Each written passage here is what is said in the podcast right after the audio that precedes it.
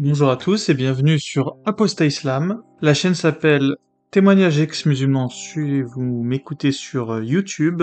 C'est Momo.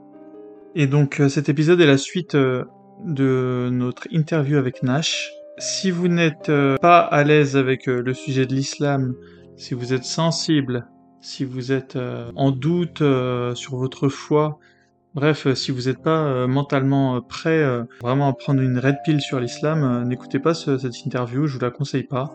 voilà, allez sur d'autres de mes interviews qui sont peut-être plus, plus faciles à digérer, on va dire. Et dans tous les cas, écoutez déjà l'interview que j'ai fait avant avec Nash, où il se présente, où il nous parle de sa jeunesse, de sa conversion à l'islam. Alors, un islam soufi de la branche, d'une branche turque, des Suleymanchi. Donc euh, voilà, euh, allez-y, euh, elle était très très intéressante. Et là cette fois-ci, ça va plus être sur la vie de Nash, mais ça va plutôt être une espèce d'attaque en règle des problèmes de l'islam. On va parler des Banu Qurayza, on va parler d'étymologie, on va parler de tout un tas de choses qui, qui peuvent vous faire douter sur la véracité de cette religion. Euh, donc voilà, si, si, vous n'avez pas envie de douter euh, sur cette religion, euh, du coup, passez votre chemin. Et sinon, bah, attachez votre ceinture et, et on va pouvoir passer à cette suite d'interviews avec Nash. N'oubliez pas que vous pouvez me contacter sur apostaislam.gmail.com, sur Facebook. Il y a aussi un groupe qui s'appelle le Cercle des Apostats sur Discord. C'est là où tous les apostats d'islam francophones se réunissent. Auparavant, il y avait un serveur qui s'appelait la Taverne des Apostats et qui a malheureusement fermé pour la simple et bonne raison que l'administrateur euh, a fait pratiquement ce qu'on pourrait appeler un burn-out euh, du fait de, la grosse euh, pression qui reposait sur ses épaules. Donc je le salue, Bajab, je te salue. J'espère que tu reviendras. En tout cas, moi, je je suis tout cœur avec toi. Et merci pour le boulot que tu as accompli. De toute façon, je peux que te dire au revoir et pas adieu, donc euh, j'espère que tu, reviendras parmi nous. Maintenant, euh, le nouveau Discord est tenu par euh, Amir Airsoft, il s'appelle le Cercle des Apostats. D'autres petits groupes Discord existent évidemment, donc mais ça, c'est à vous d'aller les chercher. vous pouvez aussi me contacter, hein, je pourrais vous les donner. Je soutiens également pas mal de, de chaînes d'Apostats, donc n'hésitez pas à aller consulter la description en lien du podcast et pas de la chaîne YouTube. Euh, dans la description du podcast, il y a toutes euh, les chaînes d'apostat que je soutiens. Aujourd'hui, euh, je vais mettre en lumière Soleil d'Apostasie de mon pote Soleiman et surtout sa chaîne secondaire Radio Soleil Apostasie. Dernièrement, on a fait une masterclass sur tous les membres de la dissidence mondiale. Alors, en général des athées, mais là, on avait vraiment fait le focus sur les apostats de l'islam. Donc, allez-y, hein, vous allez pouvoir découvrir voilà, qui se cache derrière la militance anti-islam euh, dans le monde. C'est un contenu en tout cas que vous ne trouverez pas ailleurs, ça c'est sûr. On va aussi euh, peut-être, et là je mets des gros guillemets, euh, pouvoir organiser le prochain événement Celebrating Descent en 2023. Donc si vous voulez faire partie de l'équipe qui créera cet événement, bah, n'hésitez pas à me contacter et je pourrais vous faire rejoindre l'équipe de notre future association d'aide aux apostats. Et quant à moi, je vous souhaite une bonne suite d'interview. Pourquoi en fait, euh, enfin j'avais formulé une espèce d'hypothèse de recherche, mais ça c'est vraiment des choses à explorer davantage, euh, selon laquelle en fait je pensais que Mohamed en fait il a tué les juifs de la l'oasis de Yathrib et euh, bon il faut savoir en fait un truc, c'est que dans le judaïsme, ça fonctionne beaucoup par euh, abréviation et acrostiche. Donc par exemple, euh, des fois, par exemple, quand tu, je sais pas si tu connais le, Rambam ou le Milbam, en fait, tu vois, c'est des abréviations qui désignent euh, des, des, grands rabbins ou des grands théologiens en fait juifs, qui en fait, lorsque tu prononces leur prénom en intégralité, ça tient sur trois trois lignes. Tu vois. Et souvent, en fait, on prend les premières lettres de chacun des, des, des qualificatifs et à la fin, ça fait une espèce d'abréviation. Tu vois. Et ça, ça, c'est quelque chose aussi que les, les, les, beaucoup de juifs en fait appliquent très souvent. Euh, par exemple, tu vois, quand ils disent, euh, ils disent déjà ils disent pas Yahweh parce que donc c'est le nom en fait de la, divinité du Dieu d'Israël et donc il y a le commandement de la, de la Torah des dix commandements qui interdit justement de prononcer le nom de, leur Dieu en vain. Mais mhm. euh, par exemple tu as des, as des noms ce qu'on appelle les noms théophores. Tu vois par exemple si tu prends on va en prendre un simple, tu prends le prénom Nathaniel tu vois? Nathaniel, en fait, c'est un nom théophore qui veut dire euh, Dieu a donné, tu vois, le don de Dieu. Tu vois. Euh, par exemple, le, alors il y en a le plus le plus répandu, on va parler d'Israël, tu vois. Alors qu'est-ce que ça veut dire Israël? Tu vois, le nom théophore Israël. Ça veut dire celui qui combat avec Dieu. Tu vois. Et ça, c'est en hébreu. Alors que, par exemple, les Arabes et les savants arabes, ils disent ceux qui voyagent de nuit. Tu vois le basculement de, de, sens et l'écart en fait euh, sémantique. Et pourquoi je te parle en fait de, la, tribu des, Juifs de Yathrib? Parce que avant en fait que la ville, euh, Mohammed la renomme Madina, donc Yathrib en fait ça m'a fait penser à Yathrib. Et euh, donc si tu prends Yah en fait, c'est une des premières en fait sonorités du nom du Dieu d'Israël. Et mmh. j'ai cherché en fait par rapport à toute la littérature dont je disposais, euh, le, nom qui correspondait le plus, enfin le nom le plus proche qui correspondait justement à ce moment-là, et j'ai trouvé Jétro. Et en fait, Jétro, c'est le nom du prophète, euh, enfin c'est le nom supposé, hein, selon la, mythologie islamique, du prophète Shuaib, tu vois. Et Shuaib, qui c'est? En fait, c'est celui, c'est le premier que Moïse, lorsqu'il fuit l'Égypte, après avoir tué en fait euh, le l'homme qu'il avait euh, qu'il avait prévenu, qui avait été, enfin l'homme qui avec qui il s'était querellé.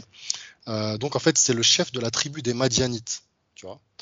Et le truc, c'est que en fait, en hébreu, la lettre quand, nous on prononce en fait par exemple quand on dit les juifs en fait le mot en fait approprié c'est Yehudim tu vois. Et je vais t'expliquer aussi mhm. j'ai découvert sur le, mot Yehudim donc tu prononces pas en fait euh, le J comme nous on le prononce. Tu prononces en fait comme un Y tu vois.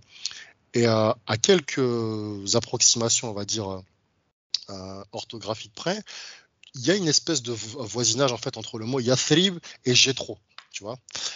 Alors un fait intéressant, c'est que euh, donc il renomme la ville Madina, tu vois, il renomme la ville Madina et Jétro, donc c'est le chef de la tribu des Madianites et l'endroit en fait, l'oasis qui, qui, qui, qui Louise habite, ça s'appelle Madian, tu vois.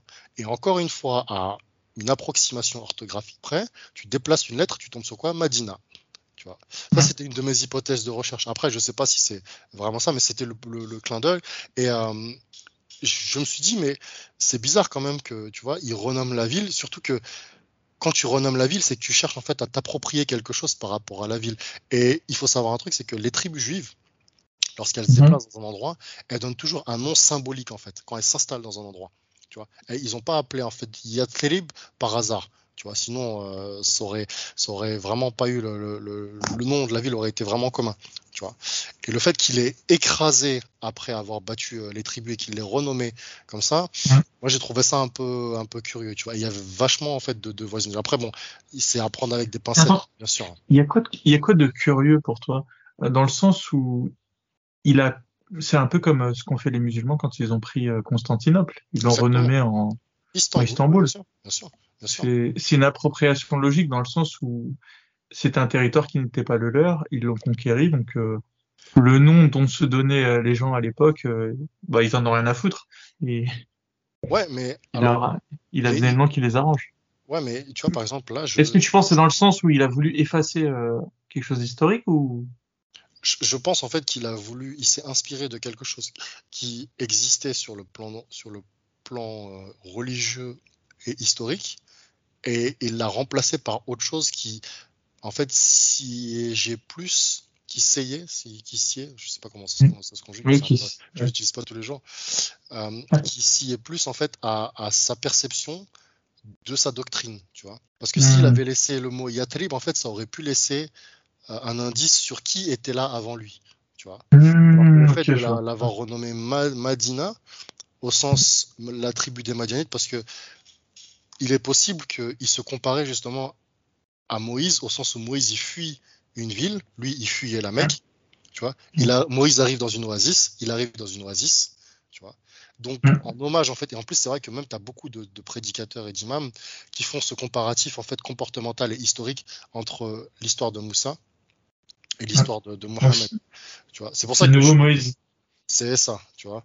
Dans le sens Sachant qu'il faut rappeler aux gens que Moïse c'est le, c'est un peu le prophète des Juifs. Quoi. C'est ça. C'est leur équivalent de Mohammed. Donc, ça, euh, ça, fait sens. C'est pour ça que j'avais formulé, mais c'est vraiment, euh, euh, voilà, c'est mon, mon, analyse, mon, mon, observation, ça n'engage vraiment que moi là-dessus. Mais je trouvais ça quand même particulier parce que, tu vois, c'est pas comme s'il avait nommé la ville avec autre chose, tu vois.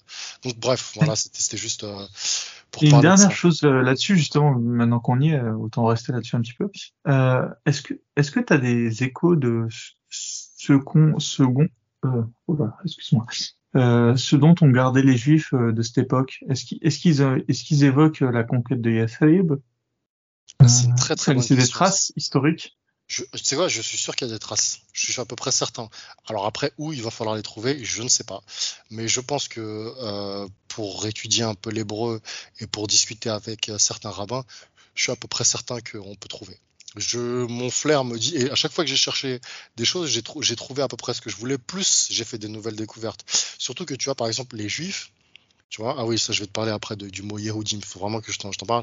En fait, les, les juifs, vas-y. Alors, oui, je, te parlerai après. Donc, euh, en fait, le mot Yehudim, ça veut dire un truc en hébreu, en fait. Ça, en fait, il y a deux sens. Il y a le sens euh, littéral juif, parce que ça a été traduit comme ça, euh, tu vois, bah, à la fois par l'Empire romain, etc., au sens du mhm. terme latin, mais ça veut aussi dire les louangers. Mmh. Tu vois où je veux en venir? Et bizarrement, Mohammed, c'est celui qui réunit toutes les louanges, tu vois, en termes de signification. Et d'un côté, tu as le mot en hébreu qui dit Nous sommes le peuple des louangers. Et c'est vrai que, par exemple, euh, ils, se, considèrent comme ceux à qui Dieu, avec, Dieu conclut une alliance avec. Tu c'est véritablement ça, hein. les tribus d'Israël et les tribus euh, des, des, c'est ceux avec qui la divinité Yahweh, et Yahweh, ça veut aussi dire euh, celui qui est en fait. Tu vois. Et donc, il y, a, cet aspect en fait sémantique euh, qui, est, important de, connaître. Et tu as aussi en fait l'aspect où euh, donc les Yehudim, c'est donc les ceux qui prient la divinité Yahweh, tu vois. Donc ça c'est un autre autre euh, point sémantique. Et Mohammed en fait, quand il vient face à ces tribus, bon, il s'appelait déjà Mohammed à l'époque, tu vois. Je pense qu'en termes de contexte, ça matchait parfaitement et c'est aussi pour ça que quand il s'est approché en fait des Juifs, il s'est dit oui mais regardez vous, vous vous dites que vous avez euh, une alliance en fait avec le Dieu d'Israël mon Dieu c'est le même Dieu donc rejoignez-moi parce que je suis celui qui incarne la figure prophétique que vous attendez donc après ça c'était le début de son discours tu vois.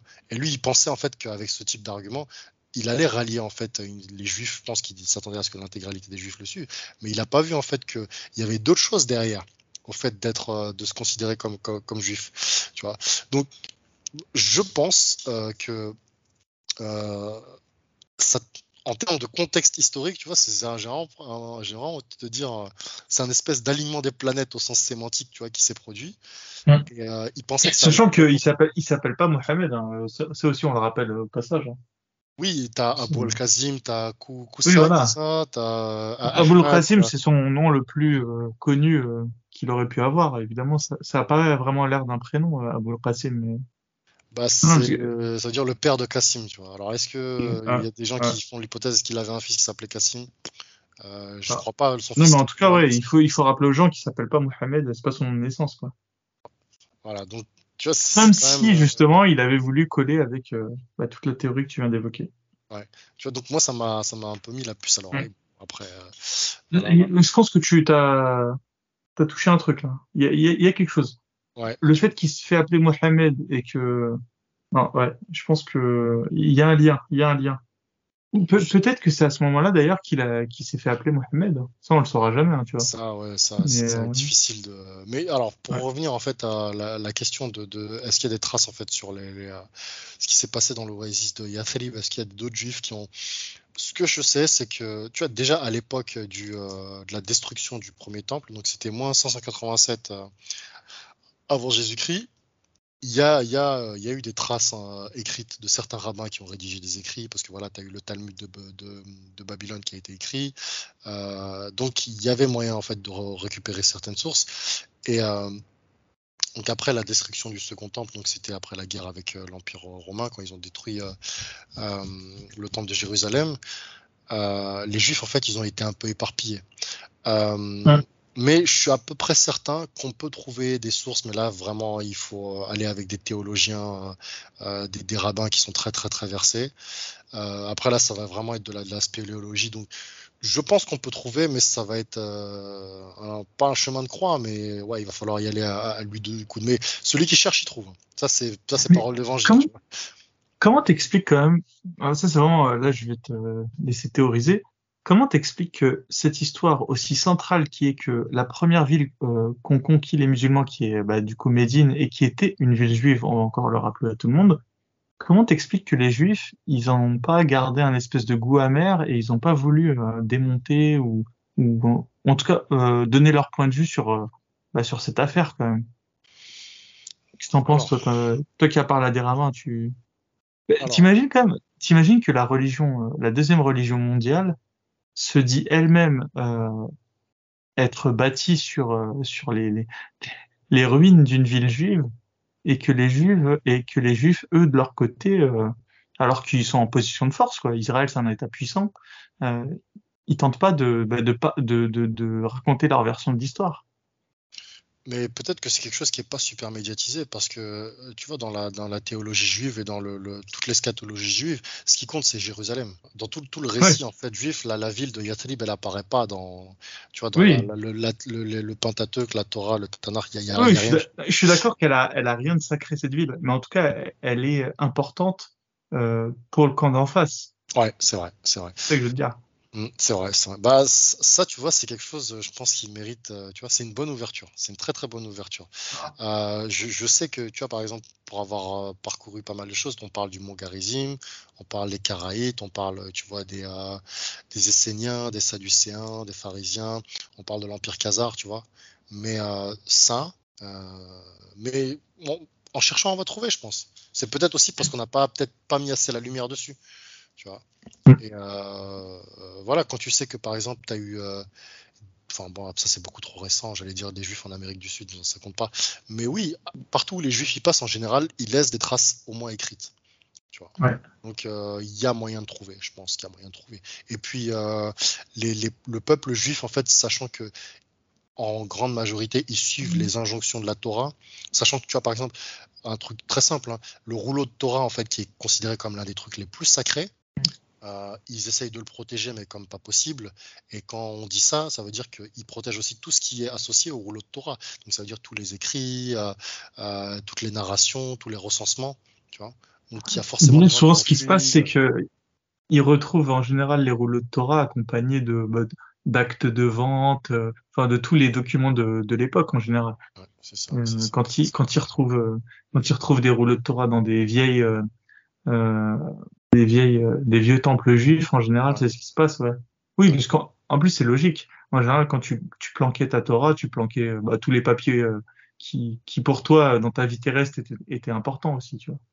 C'est ça, J'imagine. non, je, je- je pense qu'on peut Ça fait trouver. sens. Ouais.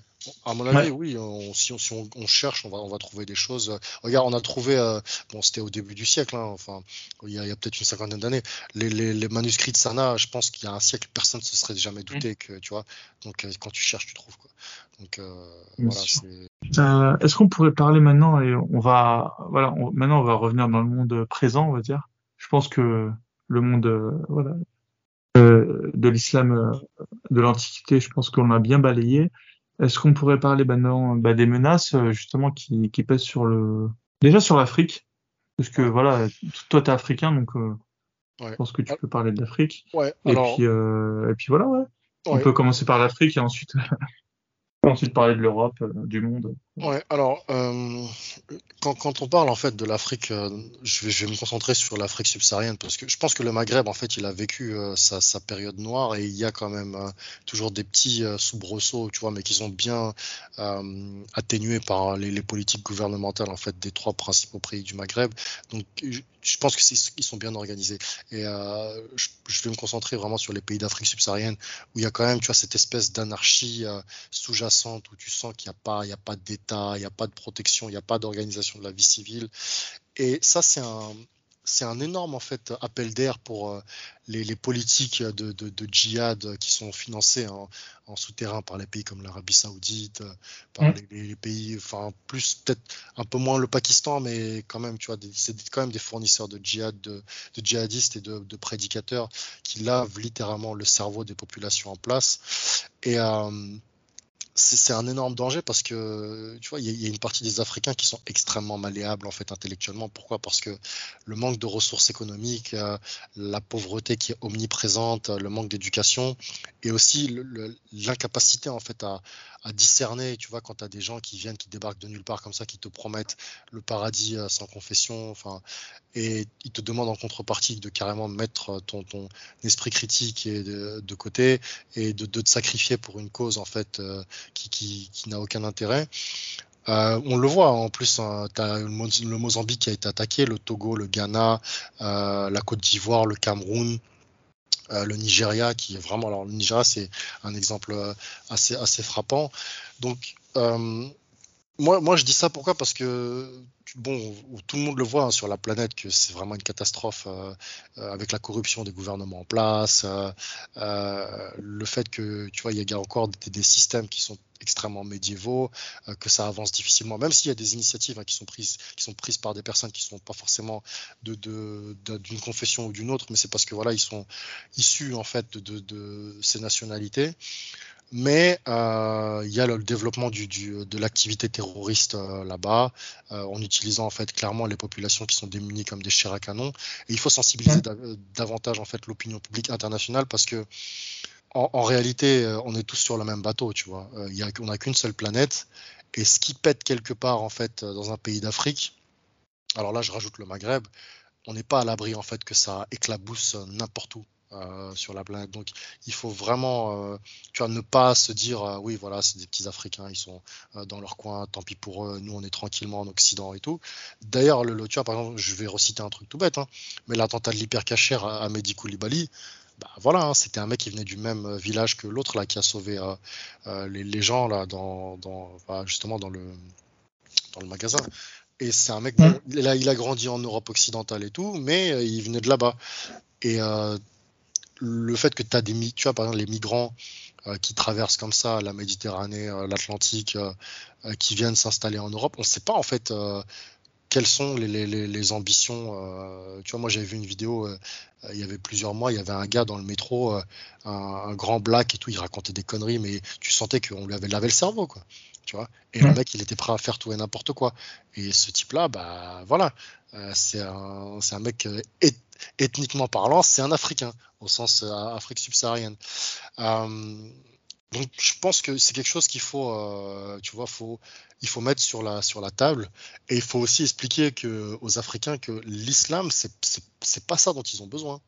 Les Africains, en fait, ils ont besoin de développement, des, choses qui sont devenues élémentaires hein, en Occident et dans les sociétés démocratiques, c'est développement d'infrastructures, développement de l'accès à la connaissance, l'éducation, euh, euh, quoi, des, services.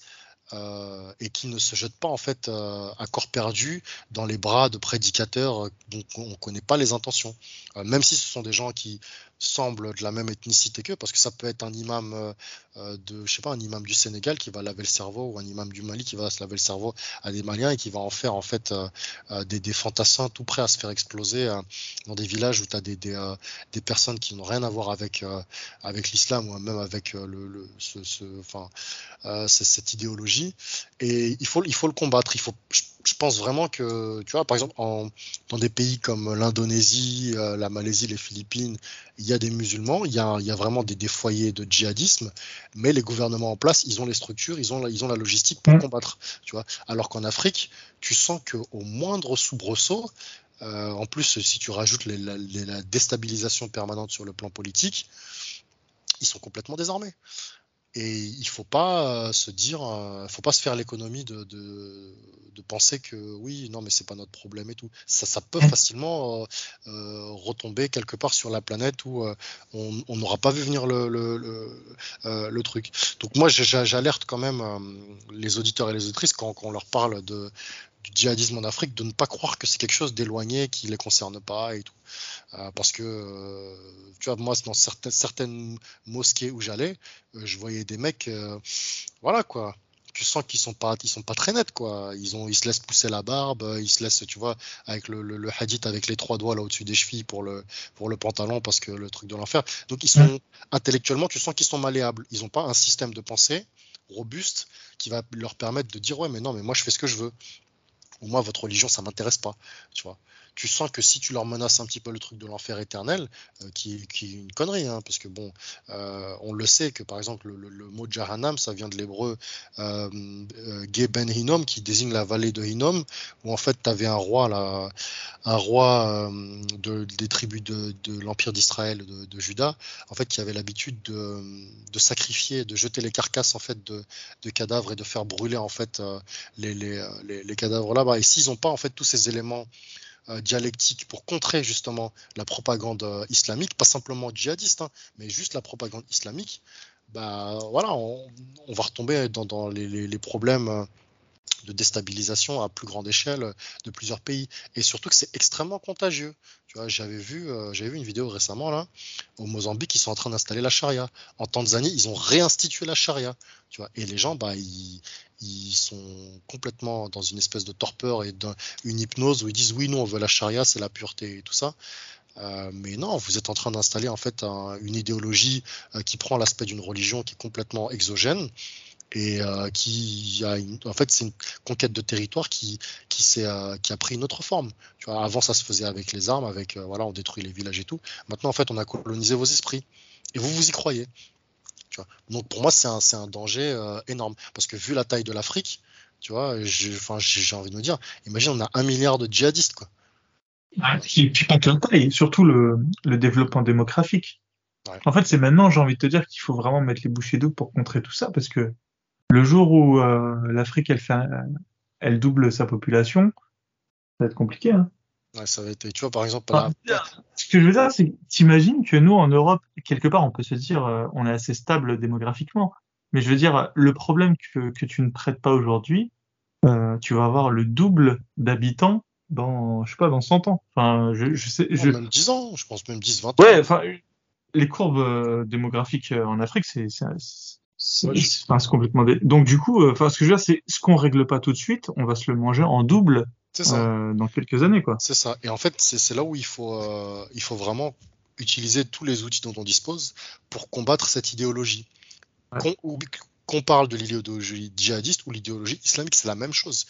En fait, l'une, c'est juste la vitrine de l'autre tu vois. Et il faut, il faut vraiment en fait donner des solutions localement aux pays d'Afrique, tout en combattant bien sûr la corruption et tout et tout, d'accord. Mais ça c'est quelque chose qui date depuis très très longtemps. Mais il faut leur montrer pourquoi les Africains subsahariens, et j'insiste vraiment sur les Africains subsahariens, parce qu'au Maghreb le traitement vraiment, on a, on a fait le filtre de ce que j'ai observé, ça a déjà été mmh. fait.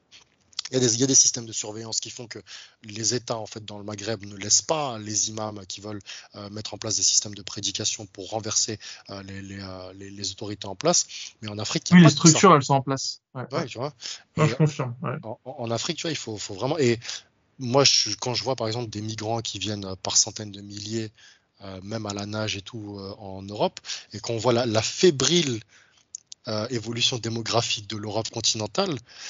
Euh, et on n'a même pas parlé de tous les autres éléments euh, structurels sur les, la robustesse civilisation, civilisationnelle de l'Occident. Tu vois, face à l'Afrique qui vraiment en fait se déplace comme euh, une masse. tu vois, c'est quelque chose d'inquiétant quand on sait que par exemple au Nigeria, les la femmes population... cet enfant, c'est moi je, bah ouais, ouais, ouais. tu vois, je me dis il faut il faut tout faire pour que ces gens au Niger. C'est au Niger, pardon, merci. Euh, Mais bon, ceci dit, je t'inquiète pas, hein, je pense que le Nigeria, on n'en est pas très loin. Et euh, oui, il y a ça, et du coup, je, je, viens de regarder la courbe démographique, ça va tripler ce siècle. Ouais, bah T'imagines ouais. Et ça va tripler. en fait, on va pas pouvoir endiguer ça, donc à un moment, en fait, il va falloir que euh, des décisions politiques soient prises pour stopper euh, au moins l'idéologie, tu vois. Parce que si, en fait, comme c'est ça l'idée de fond, c'est comment combattre une idéologie pour éviter que son effet invasif ait des conséquences en fait sur vraiment toute la politique euh, régionale. Tu vois et ça, ça c'est une question de fond. On ne peut pas en fait euh, continuer la fuite en avant que euh, certains gouvernements font parce que voilà, ils sont occupés à d'autres projets et ils n'ont pas envie de mmh. regarder les, les, problèmes qui vont leur exploser à la figure enfin, incessamment. Donc pour moi, c'est une vraie, c'est une vraie question. Tu vois, ça, Bon, certains pourraient dire oui, euh, le mec il est d'origine africaine et tout. Non, c'est pas ça. C'est que quand j'observe sur la planète les mouvements d'instabilité dus au terrorisme islamique, pas islamiste, mm. bah, c'est en Afrique que je vois les, les, choses les plus inquiétantes. Tu vois? Mm. Par exemple, si tu regardes du côté euh, des Balkans, il y a des problèmes. Tu vois. mais l'intensité, l'amplitude, c'est beaucoup plus faible. Tu vois, tu regardes même dans les pays arabes, euh, il y, a, y, a, des, frictions, mais, mais là, en fait, vraiment, tu as l'impression que l'Afrique, elle a ouvert sa porte et le flux, il est en train d'augmenter. Et euh, ça, c'est quelque chose, on, va devoir l'affronter. Hein. J'espère qu'on n'en reparlera pas dans 2-3 ans et qu'on dira, mais là, c'est devenu une catastrophe. Parce que si tu laisses, par exemple, on prend le cas typiquement de Boko Haram, ce que Boko Haram ont fait, ce qu'on ne dit pas, c'est que c'est une source d'inspiration pour d'autres personnes qui sont déjà en place et qui veulent le faire à plus grande échelle. Tu vois et c'est en train de se répandre. Donc il faut prendre le truc au sérieux. Bon après, là je fais ma Cassandre, tu vois. Mais euh, à mon sens, comme on dit, un homme averti en vaut deux, mieux vaut prévenir que guérir. Tu vois. Et voilà, c'est quelque chose que pour moi, il faut, il, faut, il faut y faire attention. Que tu penses qu'une des solutions, ça ne peut pas être. Euh, de toute façon, je vais te le dire, moi je pense que ça sera idéologie contre idéologie. Hein. Ce ne sera pas euh, islamiste contre euh, rien, on va dire. Il y aura, il y a autre chose qui va prendre la place. Est-ce que tu penses que ça peut pas être le panafricanisme? Non, pour moi, ça tient pas la route parce que, en fait, il y a beaucoup trop d'éléments euh, conditionnels du panafricanisme qui, tient, qui sont basés sur la haine de l'autre. Tu vois, c'est comme le, à un moment, le panarabisme, c'était basé sur le truc anti-occident, très social, anticapitalistique. Mais en fait, il faut un projet où le but recherché, c'est le bienfait commun. Et tu ne peux pas, en fait, alors ça, c'est mon, mon, observation du réel, hein, c'est vraiment un constat empirique. Mhm. Tu ne peux pas, en fait, déclencher l'essor d'une civilisation en lui demandant en fait de se développer en haïssant les autres civilisations. Parce que déjà, ça veut dire qu'il faut désigner un ennemi. Ça peut être un panafricanisme positif.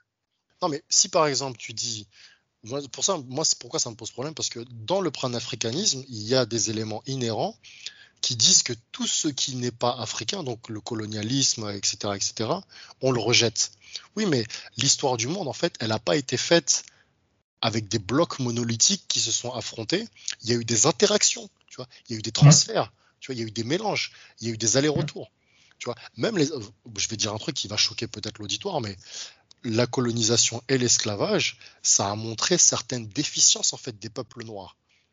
C'est méchant ce que je vais dire, mais quand par exemple tu vois qu'aux États-Unis, les Afro-Américains, ils représentent que 10% démographique de la population et qui vivent toujours les mêmes problèmes de société, c'est qu'à un moment, civilisationnellement, culturellement, cognitivement, il y a des choses qui vont pas qu'il faut remettre en cause. Vous pouvez pas tout le temps dire c'est la faute des autres. Il faut aussi vous-même vous vous regardez dans le miroir et vous vous dites mais qu'est-ce qu'on a fait d'aussi de façon aussi médiocre pour qu'on en arrive là?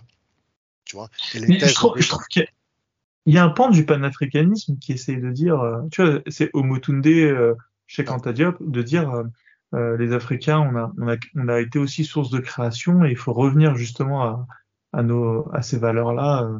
Oui, mais tu as le problème de la marche en avant, en fait, de la civilisation. Par exemple, si tu me dis, si tu me dis des choses comme, par exemple, certains des panafricanistes qui ont des arguments tels que, oui, on est les descendants des pharaons, etc., etc. Oui, d'accord, vous êtes les descendants des pharaons, mais là, avec l'ère de la révolution industrielle, vous avez, vous avez loupé le train. Avec l'ère des nouvelles technologies, vous avez loupé le train. Certains essayent de rattraper euh, le train, ne serait-ce que sur des éléments de base de développement euh, économique vos gouvernements, ils ont du mal en fait à mettre en place les politiques qu'il faut et de les appliquer dans le réel. Vous pouvez pas continuer en fait à rimer la nostalgie en fait de votre gloire passée, qui supposément est passée, enfin qui supposément est une gloire. Il faut que vous acceptiez que vous n'avez pas gagné, que voilà, on, garde l'histoire, on se rappelle de l'histoire, ok, on va pas nier ce qui s'est passé, mais maintenant prenez le train en fait du développement et arrêtez en fait de ressasser tout ce qui a été douloureux parce que à quoi ça va vous servir in fine? Vois si vous dites que vous avez d'autres systèmes alternatifs pour développer votre économie, bah, mettez-les en pratique. Et après, on observe le, résultat. Et on compare en fait avec les autres civilisations qui sont passées à des, techniques différentes. Si vous les avez, mettez-les en place. Mais le fait de rester dans le slogan, dans l'incantation, et de tout le temps en fait avoir cette argumentation qui consiste en mettre en avant la morale d'esclave, tu vois, à tout le temps culpabiliser l'autre, pour moi, c'est pas source de. Moi, je me dis que si tu veux aller de l'avant, tu vas mettre en place les procédés sur un plan pratique qui vont avoir un effet dans le réel et dont tout le monde, toi-même ou tout le monde va bénéficier. Et in fine, tu vas comprendre par toi-même que c'est en agissant, tu vois, plutôt que tout le temps en fait avoir cette posture parce que c'est très politique en fait le, le, le panafricanisme tu n'as pas un euro, euro enfin as un eurocentrisme en fait qui est un peu subliminal sur le plan civilisationnel mais tu n'as pas des Européens qui disent oui, nous, euh, Européens, euh, voilà, on veut la culture européenne, bon, sauf euh, certains partis d'extrême droite. Mais ça reste quand même une, entre guillemets minorité. Mais la thèse du panafricanisme, je vois été séduit beaucoup plus de, beaucoup, de plus en plus d'afro-subsahariens. Et pour moi, c'est pas viable. Parce que, premièrement, euh, tu as toujours besoin des autres. Tu vois, tu peux pas, tu vas tout faire tout seul. Et de deux, le fait de te définir par rapport à ton adversité envers autrui, euh, moi, j'ai du mal à comprendre comment ça peut te permettre de développer. Tu vois, tu, tu vas, tu à, à part euh, alimenter de la haine, je, ne vois pas ce que, ce que, en quoi ça peut être productif. Donc après, tu penses que essayons d'être bienveillant parce que honnêtement, tout ce que tu dis, c'est exactement ce que je constate. Hein. Euh, on, on l'entend, euh, genre, on n'a pas besoin d'eux, on peut faire, on peut tout faire tout seul. Donc, euh, je, je vais pas nier ce que tu dis, mais essayons d'être bienveillants envers eux et, ces questions, ils se les sont posées. tu, tu penses, c'est quoi leur état d'esprit Pourquoi est-ce qu'ils pensent qu'ils peuvent s'en sortir tout seuls en, en soi-disant en revivifiant des, voilà, une époque pharaonique dont on n'est même pas sûr si que c'est bien la, la source, hein, mais je veux dire. Alors, mon, opinion là-dessus, c'est que c'est. C'est où, que ça bug? C'est des gens intelligents quand même. Ouais, c'est fortement lié à la nature humaine. Je pense, franchement, je pense que c'est fortement lié à la nature humaine de d'aller vers les choses qui te semblent dans le réel plus confortables à penser et à faire. Dans le sens où euh, c'est toujours plus facile de pointer l'autre du doigt. C'est toujours plus difficile de dire ouais, j'avoue là, on a franchement on est passé à côté. Mais c'est pas simplement le fait se culpabiliser à outrance aussi, c'est pas productif. Mais il faut savoir faire les deux. Il faut dire ok, là franchement on est passé à côté. Maintenant on va prendre sur nous et on va essayer de s'améliorer. Et euh, je vois certains en fait euh, vraiment qui sont dans cette optique-là, mais il y en a d'autres, ils l'ont trop facile en fait de tout le temps ressasser les mêmes arguments. L'esclavage des blancs. En plus, c'est vraiment l'esclavage des blancs, tu vois. Euh, et en fait, ils vous voient l'homme blanc comme un adversaire en tout, tu vois. Alors que il n'y a pas que des blancs sur Terre, tu vois. et euh, rien que ça, tu vois. C'est clair que t'enlèves les blancs, euh, il reste les Chinois, quoi. Et les Chinois, ah ils continueront à écraser les Africains. C'est ça. Et tu vois, tu as même par exemple des Chinois qui humilient des Africains et les Africains réagissent pas. Mais ils continuent à dire oui, les blancs, les blancs, les blancs. Tu vois, donc, tu vois, il y a l'effet du traumatisme aussi, ça je suis d'accord. Mais après, il faut, il faut replacer les choses dans leur contexte. Il y a actuellement, les Africains n'ont pas vécu l'esclavage. tu vois, l'esclavage, euh, la traite. Euh, D'ailleurs, ça aussi. Euh, voilà. Tu vois, donc c'est pas un argument qui rentre en ligne de compte. Même l'esclavage arabo-musulman, les Africains maintenant l'ont pas vécu. Tu vois, donc tu peux pas parler d'un truc qui s'est produit il y a 400 ans, donc que tu n'as pas vécu, pour utiliser ça comme un système de défense dans un, une bataille dialectique, tu vois, avec des interlocuteurs. Et en plus, qu'est-ce que tu fais au quotidien tu vois? Après, il y a aussi, il y a aussi un truc, c'est que sur le plan de l'organisation des territoires, il n'y a pas de maîtrise, tu vois. Il n'y a, pas, a pas de maîtrise, il n'y a pas de vision, il n'y a pas de. Tu vois. Euh, on ne cherche pas en fait à aller dans un sens et avoir une, certaine façon de se canaliser, tu vois, de canaliser vraiment les, énergies euh, sur le plan démographique. Il y a beaucoup de complaisance, de laisser aller, et je pense que c'est quelque chose qui est, aussi très contagieux et que les gens en fait ont pris pour acquis. Et pour peu que tu leur mettes des arguments un peu religieux, les mecs ils vont, ils vont vraiment, enfin, se laisser vivre, tu vois. Et euh, ça aussi, il y a le, manque d'accès à, la connaissance. Tu vois. Euh, moi, je parlais avec euh, une personne à un moment, il m'a dit Oui, dans certains pays d'Afrique, en fait, les gens ils font des enfants, mais ils n'ont même pas de quoi les nourrir. Et après, en fait, ils n'ont pas de quoi manger, ils font des enfants, donc ils rajoutent de la misère à la misère. Et après, en fait, ils utilisent leurs propres enfants qui sont en bas âge comme une main-d'œuvre, en fait, pour leur apporter plus d'argent. Mais tu vois, le système, il n'est pas vertueux. Tu vois. Et malheureusement, bah, ça, il faut leur expliquer comment mettre en place un système vertueux. Et ça, ça demande un certain niveau de sacrifice. Ça demande de ne pas faire certaines choses. Après, je dis pas que tous les Africains sont comme ça, ça c'est vraiment caricatural. Mais euh, de ce que j'observe, il y a une espèce de, de tendance, de prégnance en fait, à ne pas aller vers les comportements qui vont en fait déclencher un essor social et économique. Après, bon, vraiment, ça, je le dis de façon très large et ça ne touche pas à tous les, tous les pays d'Afrique, parce qu'il y a des pays d'Afrique qui s'en sortent très très bien. Mais euh, malheureusement, moi, j'observe qu'il y a certaines choses qui, leur font défaut et euh, ça, a un effet domino, mais euh, catastrophique. Donc, quand tu me parles du panafricanisme, moi j'entends leurs arguments des fois, tu vois, mais je ne vois rien euh, de productif. Et ah, même, tu vois, il y a un truc qui est pire, c'est que le peu de personnes parmi les Africains enfin les afro-subsahariens, qui font des choses pour tirer le, leur communauté vers le haut, on leur tire mhm. toujours dans, dans, les pattes en leur disant t'es trop ci et t'es pas assez ça en même temps. Pourquoi t'aimes pas tes mhm. frères? Tu vois, le truc, vraiment, il y a un truc qui fait défaut à l'homme noir, c'est tout le temps de voir un autre homme noir comme son frère. Spécialement, tu vois, chez les noirs. En fait, on dirait qu'ils ont ce rapport à la relation familiale quand ils voient un homme noir, comme si l'homme noir A, c'est égal à l'homme noir B. Et ça, c'est vraiment un truc propre à, à la civilisation afro-subsaharienne. Par exemple, chez les Asiatiques, à nationalité près, les mecs, ils se considèrent pas du tout de la même façon. Et même des fois, dans le même pays, dans la même nationalité, à région près, les mecs, il n'y a pas ce truc. Alors que chez les Noirs, c'est trop, euh, c'est trop présent, tu vois. À un moment, il faut se dire, on est tous des êtres humains. Il y a des différences culturelles, il y a des différences, tout ce que tu veux, à toutes les échelles, euh, à tous les niveaux. Mais le fait, tu vois, utiliser ça comme argument à la fois de vente, argument à la fois séducteur, démagogique, etc., pour moi, c'est une énorme faiblesse. Tu vois, s'ils étaient plutôt en train de se dire, ouais, voilà, moi, j'aime, je sais pas, mon pays et tout, ok, j'essaie de faire un truc pour mon pays. Mais eux, dès qu'ils voient un noir, hop, voilà, c'est terminé. Tu vois, ouais, t'es mon frère, t'es mon si, t'es ma soeur. Non, à un moment, il faut remettre les choses euh, dans leur contexte et respecter les, démarcations. Tu vois, tu peux pas croire que tout le monde, en fait, va être ton frère. Et ça, c'est pour moi, c'est un énorme, euh, une énorme épine dans, le pied qu'ils se mettent eux-mêmes. Alors, je sais pas d'où ça vient, parce que moi, j'ai pas, pas été éduqué comme ça.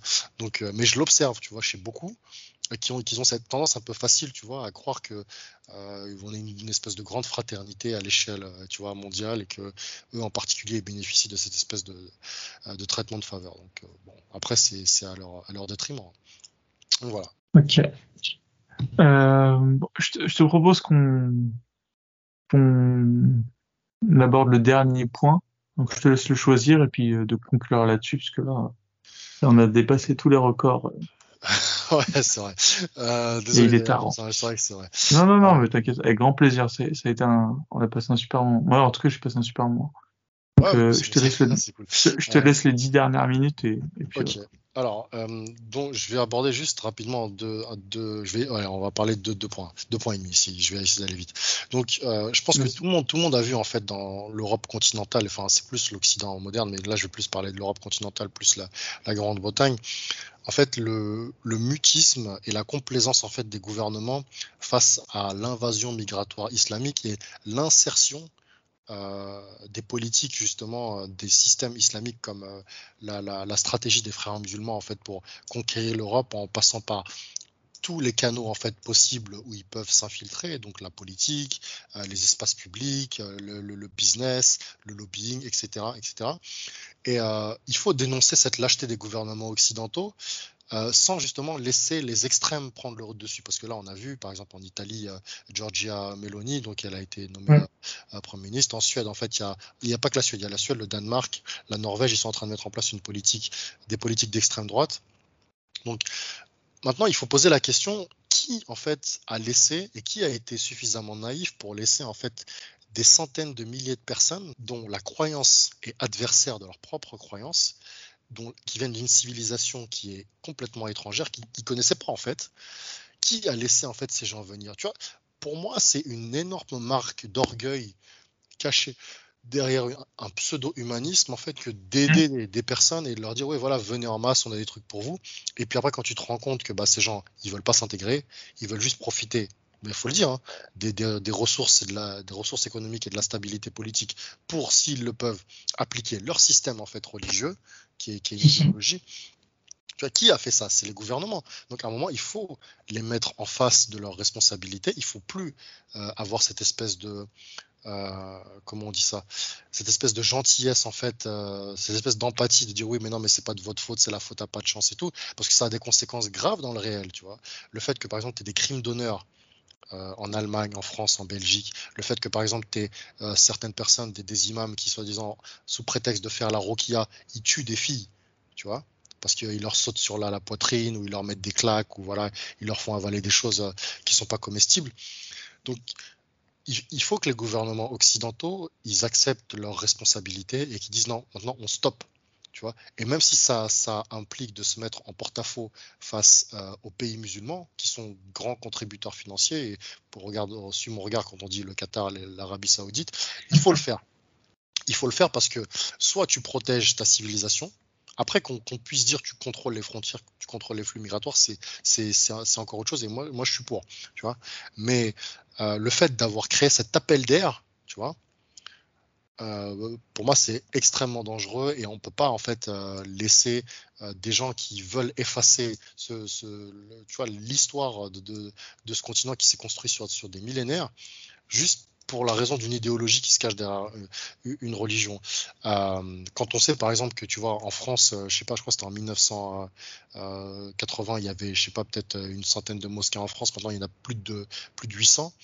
Tu vois, que les mecs en fait vraiment ils revendiquent l'espace public, ils revendiquent d'imposer leur, leur, leur, leur perception du monde et que les, les, gouvernements en fait des pays, je, je, cite la France, la Belgique et le Royaume-Uni, sous prétexte d'humanisme, en fait, ils ne veulent pas défendre euh, leur lopin de terre, moi je trouve ça extrêmement grave. Et il, faut euh, euh, accepter que bah, a un moment, il va falloir prendre des décisions qui vont faire que tu vas te fâcher avec l'intégralité des pays musulmans. Parce que si c'est pas ça que, que tu fais, bah, il va y encore avoir des attentats, il va y encore avoir des choses comme l'assassinat de Samuel Paty. Et là, on le voit, les, musulmans, ils défient de plus en plus les autorités des pays dans lesquels ils résident. Pourquoi? Parce qu'ils se sentent en position de force, et quand tu te sens en position de force, bah, c'est la porte euh, ouverte en fait à, aux, plus grandes dérives. Donc, euh, moi, je, ne tolère pas en fait la lâcheté des gouvernements occidentaux. Après aussi, il faut que l'Occident, euh, il, reste à sa place dans le sens où cette image un peu propagandiste de, de, des gouvernements occidentaux qui veulent répandre la lumière en fait de la civilisation, de la connaissance sur le monde, ça c'était vrai au début du XXe siècle avant les deux guerres mondiales. C'est terminé maintenant. Maintenant, en fait, on est dans un environnement multipolaire. Euh, en plus, l'Occident a transféré toutes ses connaissances, son savoir-faire à des pays qui sont ouvertement ses ennemis parce que, pour des raisons purement comptables, et euh, maintenant, il va falloir se remettre au travail et accepter que c'est comme, je le dis souvent, c'est comme l'eau et l'huile. Il y a des choses qui sont incompatibles. il ne faut pas chercher à les mélanger. Parce que dans le pire des cas, bah, ça fait juste euh, un espèce de, produit vaseux. Dans le, enfin, dans le meilleur des cas, ça fait un espèce de produit vaseux. Dans le pire des cas, ça fait une réaction chimique explosive. C'est ce qu'on voit actuellement euh, dans l'actualité. Donc voilà, ça c'était le point. Vraiment, il faut, il faut pas en fait avoir de complaisance envers les gouvernements occidentaux parce que voilà, on, on, on y déjà à hein, la catastrophe entre guillemets. Euh, alors ensuite, ouais, je souhaitais rapidement parler du, de, du, de la mort de, euh, du, euh, de l'imam Al-Qaradawi. Ouais. Ce qui, ce qui m'a marqué en fait, c'est que j'ai un peu sondé dans la population musulmane. J'ai pas vu d'hommage tant que ça, sachant que cette personne en fait, c'est un des fondateurs des frères musulmans un frère musulman dont la stratégie est responsable en fait de la plupart des zones d'instabilité qu'il y a dans, dans, dans, le monde, y compris les pays musulmans.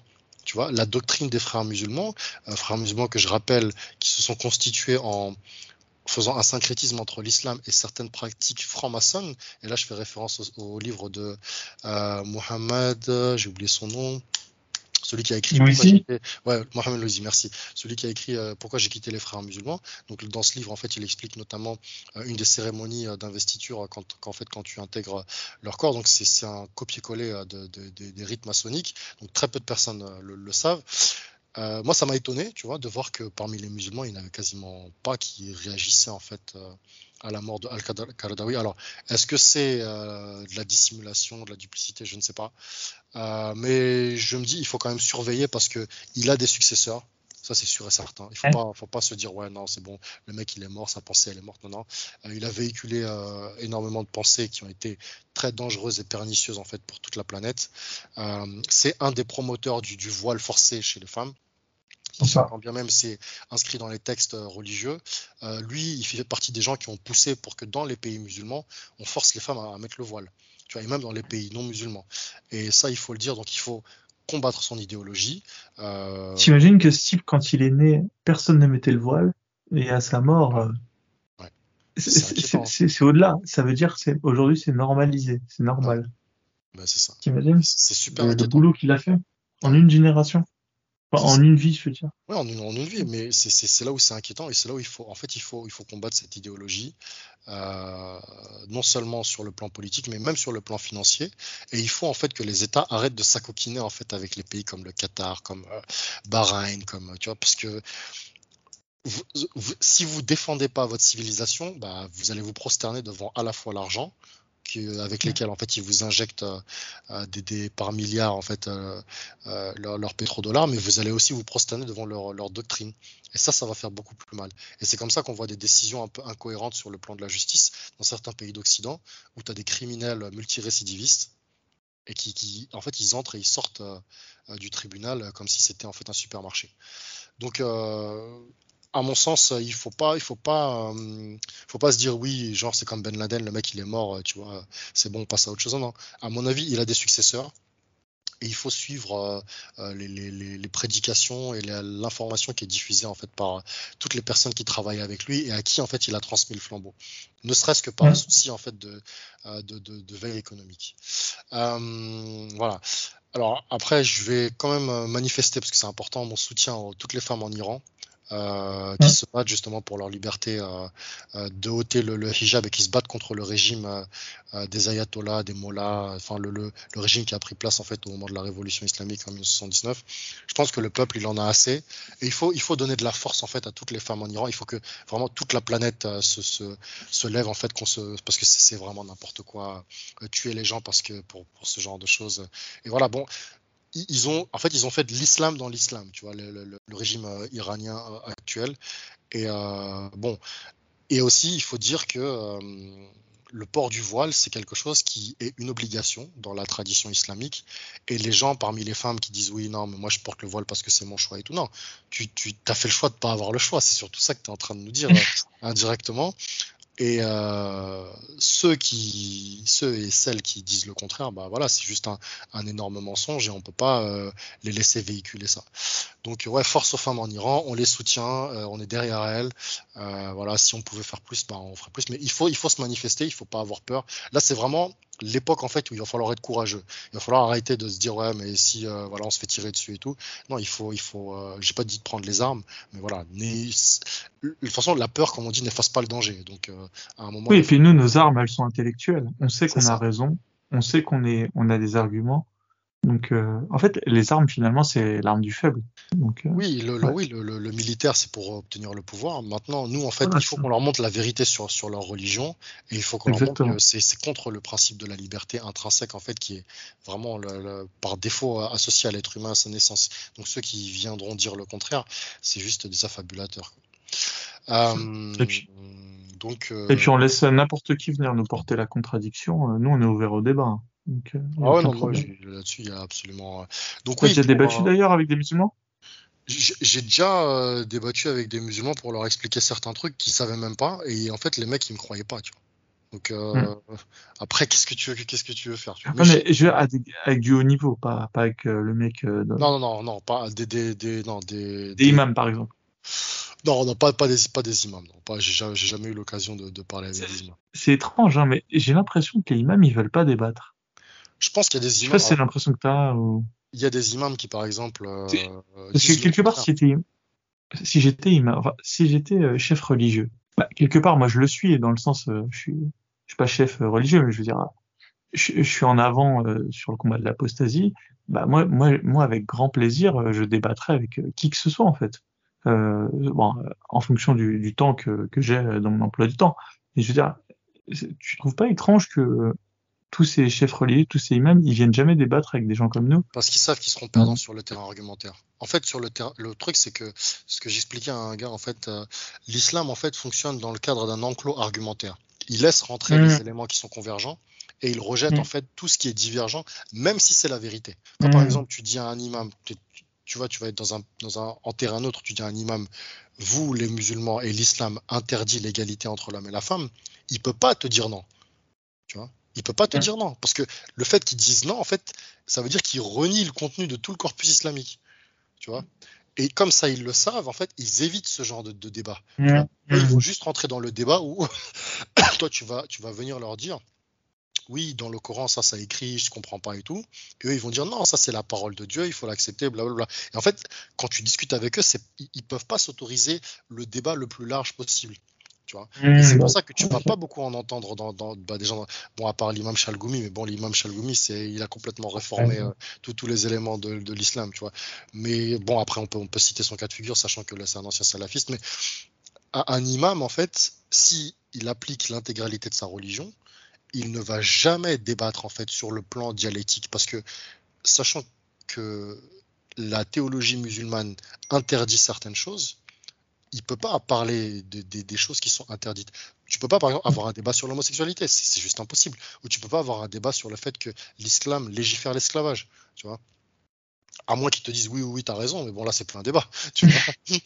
oui, euh, il sait signe son arrêt de mort, Enfin, je veux dire. Euh, oui, il va être soit blacklisté. son billet d'avion. Euh, c'est ça, c'est ça. Et eux, en fait, ce qu'ils veulent, c'est avoir la main mise sur les communautés, continuer en fait à parler des choses qui sont occidentalo-compatibles et euh, étendre en fait leur, leur, sphère d'influence jusqu'à pouvoir renverser le pouvoir comme euh, le, maire d'Austin en fait qui a mis un bon après ça c'est encore un autre débat parce qu'il y, a des ça déborde sur l'aspect politique mais le maire d'Austin qui a mis un drapeau de, de la Palestine euh, dans son truc et il a pas mis un drapeau d'Israël. Tu vois bon bref ça c'est bon, je dis que ça déborde.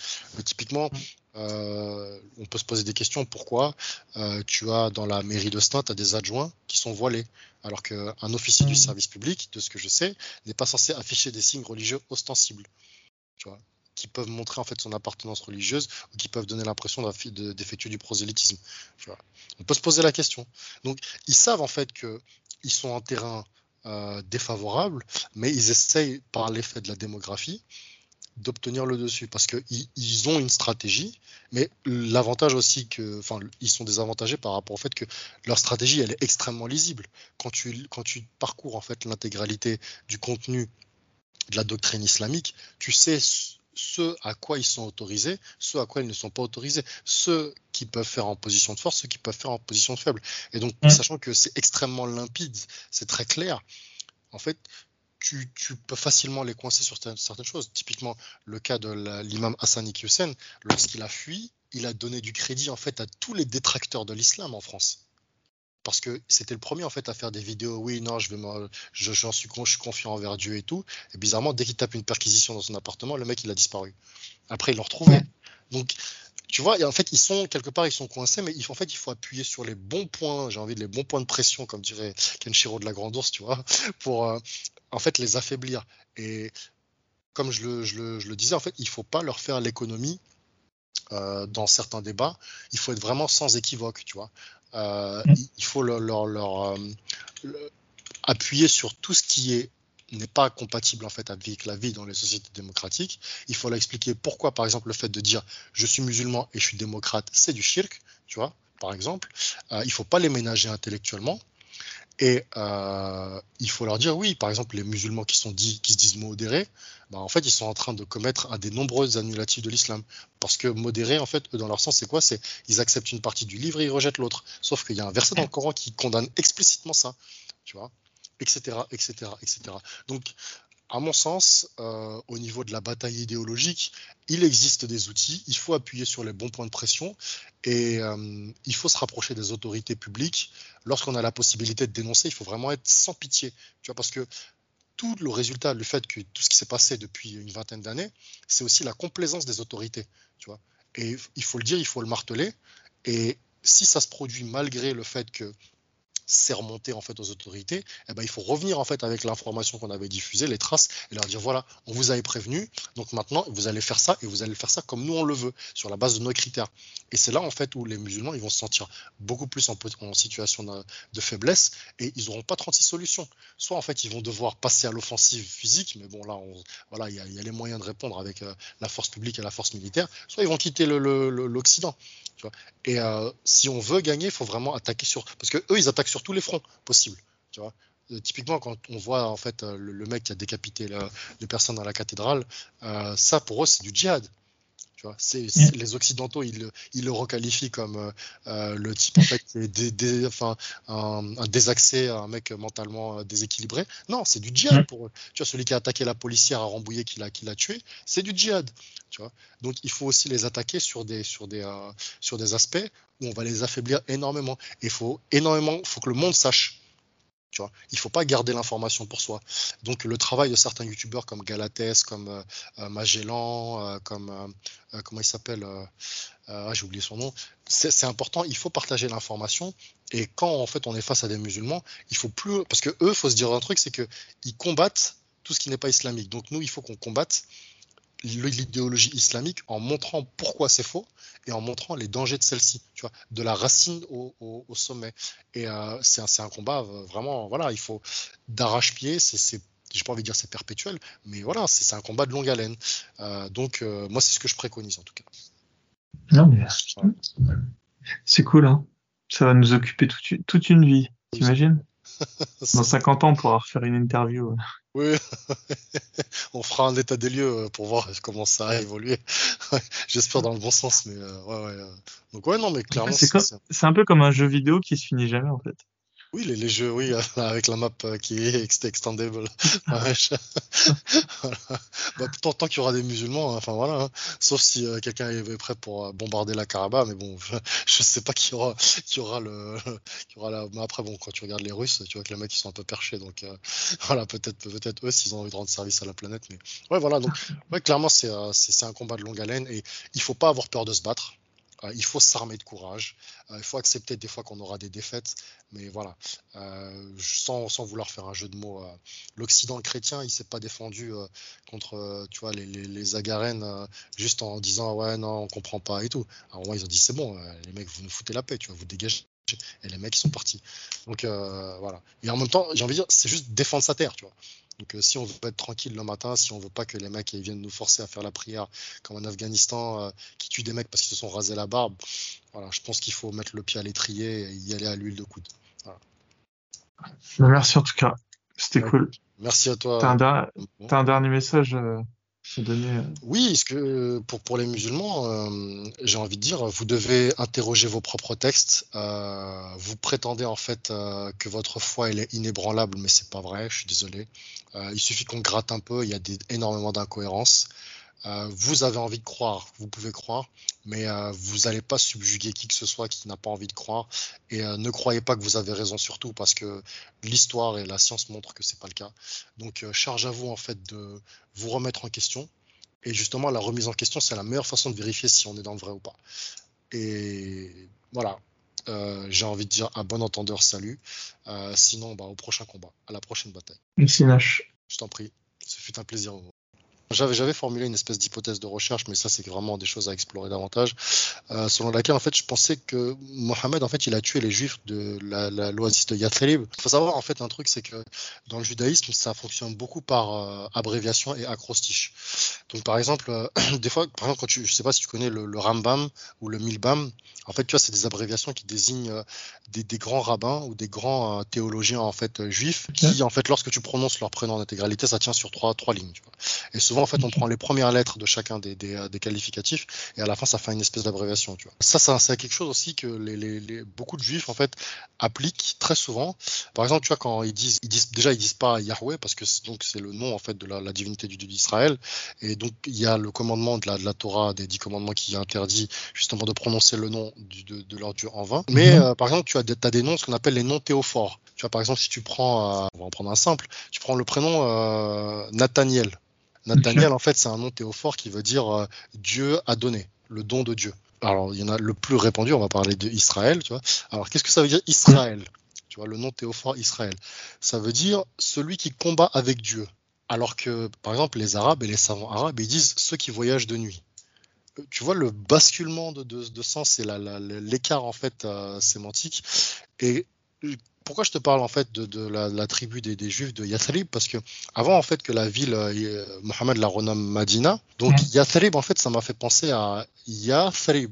Et euh, donc si tu prends Ya en fait, c'est une des premières en fait sonorités du nom du Dieu d'Israël. Et mhm. j'ai cherché en fait par rapport à toute la littérature dont je disposais, euh, le, nom qui correspondait le plus, enfin le nom le plus proche qui correspondait justement à ce moment-là, et j'ai trouvé Jétro. Et en fait, Jétro, c'est le nom du prophète, euh, enfin c'est le nom supposé, hein, selon la, mythologie islamique, du prophète Shuaib, tu vois. Et Shuaib, qui c'est? En fait, c'est celui, c'est le premier que Moïse, lorsqu'il fuit l'Égypte, après avoir tué en fait euh, le l'homme qu'il avait euh, qu'il avait prévenu qui avait été enfin l'homme qui avec qui il s'était querellé euh, donc en fait, c'est le chef de la tribu des Madianites, tu vois. Et le truc, c'est que en fait, en hébreu, la lettre euh, quand, quand, nous on prononce en fait, par exemple, quand on dit les Juifs, en fait, le mot en fait approprié, c'est Yehudim, Tu vois et je vais t'expliquer aussi un Mhm. autre. J'ai découvert sur le, le mot Yehudim. Donc, tu prononces pas en fait J- euh, le J comme nous on le prononce. Tu prononces en fait comme un Y. À quelques approximations, on va dire, euh, orthographiques près, il y a une espèce de vo- voisinage en fait entre le mot Yathrib et Jétro. Un fait intéressant, c'est que euh, donc il renomme Ouais, la ville vrai. Madina, tu vois, il renomme la ville Madina et Jétro, donc c'est le chef de la tribu des Madianites et le- l'endroit en fait, l'oasis où ils habitent, ça s'appelle Madian. Et encore une fois, à une approximation orthographique près, tu déplaces une lettre, tu tombes sur quoi? Madina. Tu vois? Ça, c'était une de mes hypothèses de recherche. Après, je sais pas si c'est vraiment ça, mais c'était le, le- le clin d'œil. Je, je me suis dit, mais c'est bizarre quand même que, tu vois, il renomme la ville, surtout que quand tu renommes la ville, c'est que tu cherches en fait à t'approprier quelque chose par rapport à la ville. Et il faut savoir un truc, c'est que les tribus juives, lorsqu'elles se Mhm. déplacent dans un endroit, elles donnent toujours un nom symbolique en fait, quand elles s'installent dans un endroit. Tu vois. Et ils n'ont pas appelé en fait par hasard. Tu vois, sinon, euh, ça aurait, ça aurait vraiment pas eu le, le- le- le nom de la ville aurait été vraiment commun. Tu vois. Et le fait qu'il ait écrasé après avoir battu euh, les tribus et qu'il l'ait renommé comme ça, moi j'ai trouvé ça un peu, un peu curieux. Tu vois. Il y avait vachement en fait de, de voisinage. Après, bon, c'est à prendre avec des pincettes, Attends. bien sûr. Il y a quoi de, il y a quoi de curieux pour toi? Euh, Dans le sens où il a, c'est un peu comme euh, ce qu'ont fait les musulmans quand ils ont pris euh, Constantinople. Ils l'ont renommé en, Istanbul, Istanbul. bien sûr, bien sûr, bien sûr. c'est, une appropriation logique dans le sens où c'est un territoire qui n'était pas le leur, ils l'ont conquéri, donc euh, le nom dont se donnaient les gens à l'époque, euh, bah ils en ont rien à foutre. Il a donné le nom qui les arrange. Ouais, mais tu vois, par exemple, là, je, Est-ce que tu penses que c'est dans le sens où il a voulu effacer euh, quelque chose d'historique ou je, pense en fait qu'il a voulu, il s'est inspiré de quelque chose qui existait sur le plan, sur le plan euh, religieux et historique, et il l'a remplacé par autre chose qui, euh, qui s'y est plus en fait à, à sa perception de sa doctrine, tu vois. Parce que Hmm. s'il avait laissé le mot Yatrib, en fait, ça aurait pu laisser euh, un indice sur qui était là avant lui. Hmm, Le fait de la- l'avoir renommé Ma- Madina, au sens la tribu des Madianites, parce que il est possible qu'il se comparait justement à Moïse, au sens où Moïse il fuit une ville, lui il fuyait la Mecque. Il a, Moïse arrive dans une oasis, il arrive dans une oasis. Donc, en hommage, en fait, et en plus, c'est vrai que même tu as beaucoup de, de prédicateurs et d'imams qui font ce comparatif, en fait, comportemental et historique entre l'histoire de Moussa et l'histoire de, de Mohammed. Tu vois, c'est pour ça que nouveau je- Moïse. c'est ça, tu vois, dans le sens Sachant où- qu'il faut rappeler aux gens que Moïse, c'est le, c'est un peu le prophète des Juifs, quoi. C'est ça, c'est tout C'est à leur équivalent de Mohammed. Donc, Donc, ça, euh, ça fait sens. C'est pour ça que j'avais formulé, mais c'est vraiment, euh, euh, voilà, c'est mon, mon, mon analyse, mon, mon observation, ça n'engage vraiment que moi là-dessus. Mais je trouvais ça quand même particulier parce que, tu vois, c'est pas comme s'il avait nommé la ville avec euh, autre chose, tu vois. Donc, bref, voilà, c'était juste pour Et une de dernière chose là-dessus, justement, maintenant qu'on y est, autant rester là-dessus un petit peu. Est-ce que tu as des échos de ce dont ont gardé les Juifs euh, de cette époque? Est-ce qu'ils euh, est-ce qu'ils évoquent euh, la conquête de Yathrib? C'est une très, très laissé des traces historiques Je, tu sais quoi, je suis sûr qu'il y a des traces. Je suis à peu près certain. Alors après, où il va falloir les trouver, je ne sais pas. Mais je pense que euh, pour étudier un peu l'hébreu et pour discuter avec euh, certains rabbins, je suis à peu près certain qu'on peut trouver. Je, mon flair me dit, et à chaque fois que j'ai cherché des choses, j'ai trou- j'ai trouvé à peu près ce que je voulais, plus j'ai fait des nouvelles découvertes. Surtout que tu vois, par exemple, les juifs, tu vois, ah oui, ça je vais te parler après de- du mot Yehudim, il faut vraiment que je t'en parle. En fait, les, les Vas-y, juifs, par- vas-y, dis maintenant. alors, oui, je, je te parlerai après. Donc, en fait, le mot Yehudim, ça veut dire un truc en hébreu, en fait. Ça, en fait, le- il y a deux sens. Il y a le sens euh, littéral juif, parce que ça a été traduit comme ça, euh, tu vois, bah, à la fois par l'Empire romain, etc., au sens du Mhm. terme latin. Mais ça veut aussi dire les louangers. Mmh. Tu vois où j'en viens Et bizarrement, Mohammed, c'est celui qui réunit toutes les louanges, tu vois, en termes de signification. Et d'un d'un côté, tu as le mot en hébreu qui disent nous sommes le peuple des louangers, et c'est vrai que, par exemple, ils se, ils se considèrent comme ceux à qui Dieu conclut une alliance avec, puisque c'est véritablement ça, hein, les tribus d'Israël et les tribus euh, de- des, des, c'est ceux avec qui la divinité Yahweh, et Yahweh, ça veut aussi dire celui qui est en fait. Donc, il y a, y a cet aspect en fait sémantique euh, qui, est, qui, est, qui est important de, de connaître. Et tu as aussi en fait l'aspect, donc les Yehudim, c'est ceux qui prient la divinité Yahweh, tu vois. Donc ça, c'est un autre, un autre euh, point, point sémantique. Et Mohammed, en fait, quand il vient face à ces tribus, bon, il s'appelait déjà Mohammed à l'époque, je pense qu'en termes de contexte, ça matchait parfaitement et c'est aussi pour ça que quand il s'est approché en fait des Juifs, il s'est dit oui, mais regardez, vous, vous vous dites que vous avez euh, une alliance en fait avec le Dieu d'Israël. Mon Dieu, c'est le même Dieu, donc rejoignez-moi parce que je suis celui qui incarne la figure prophétique que vous attendez. Donc après ça, c'était le début de son discours, tu vois.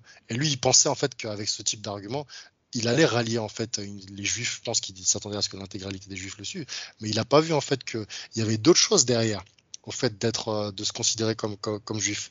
Je pense euh, que en termes de contexte historique, tu vois, c'est un gérant, un gérant te dire, euh, c'est un espèce d'alignement des planètes au sens sémantique, tu vois, qui s'est produit. Mm. il pensait que Sachant qu'il s'appelle, il s'appelle pas Mohamed, hein. ça, aussi on le rappelle au passage. Hein.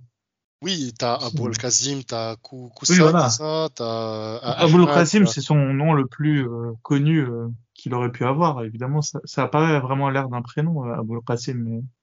Bah, c'est, euh, ça veut dire le père de Kassim, tu vois. Alors, est-ce que il y a des gens qui font l'hypothèse qu'il avait un fils qui s'appelait Kassim euh, Je ah. crois pas. Son non, mais en tout cas, ouais, il faut, il faut rappeler aux gens qu'il s'appelle pas Mohamed, c'est pas son nom de naissance, quoi.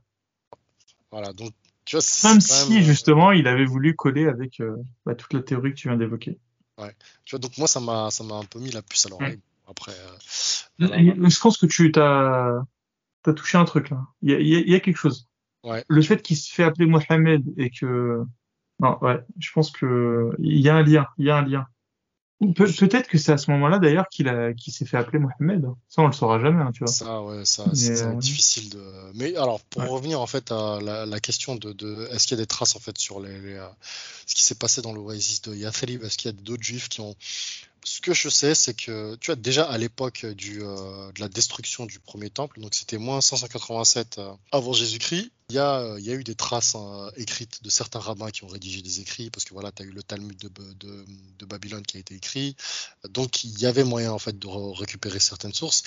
Donc après la destruction du second temple, donc c'était après la guerre avec l'Empire romain quand ils ont détruit le temple de Jérusalem, les Juifs en fait ils ont été un peu éparpillés.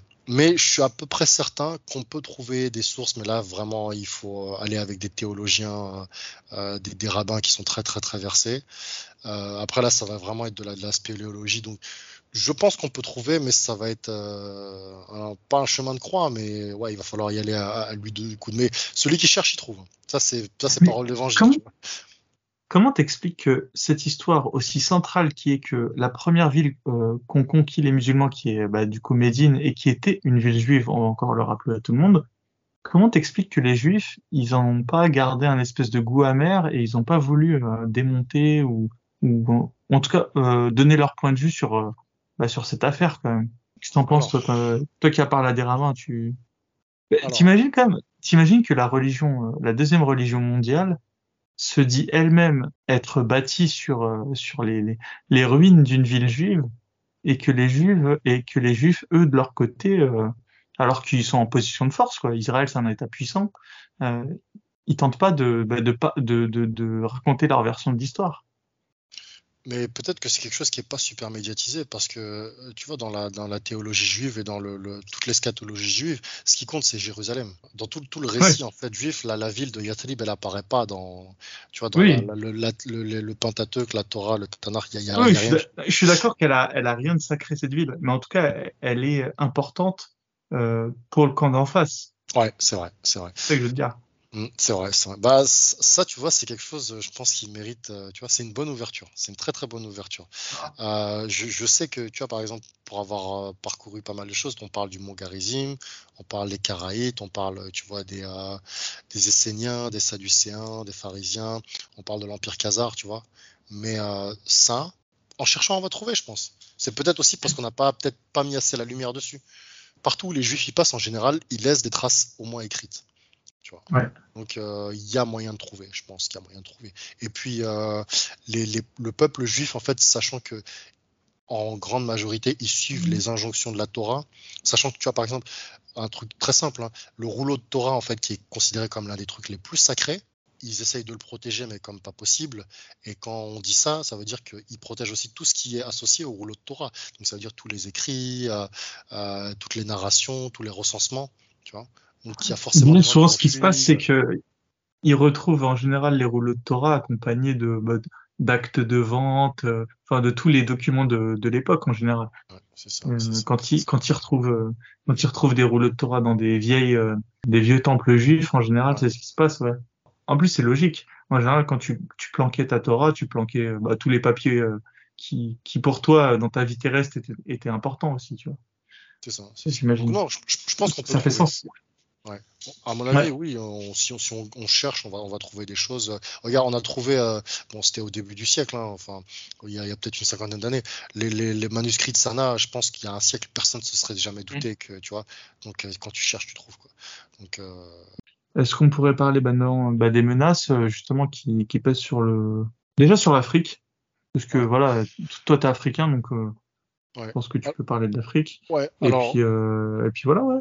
On peut commencer par l'Afrique et ensuite ensuite parler de l'Europe, euh, du monde. Ouais, alors euh, quand, quand, on parle en fait de l'Afrique, euh, je, vais, je, vais, me concentrer sur l'Afrique subsaharienne parce que je pense que le Maghreb en fait il a vécu euh, sa, sa, période noire et il y a quand même toujours des petits soubresauts, tu vois, mais qui sont bien atténués par les, les, politiques gouvernementales en fait des trois principaux pays du Maghreb.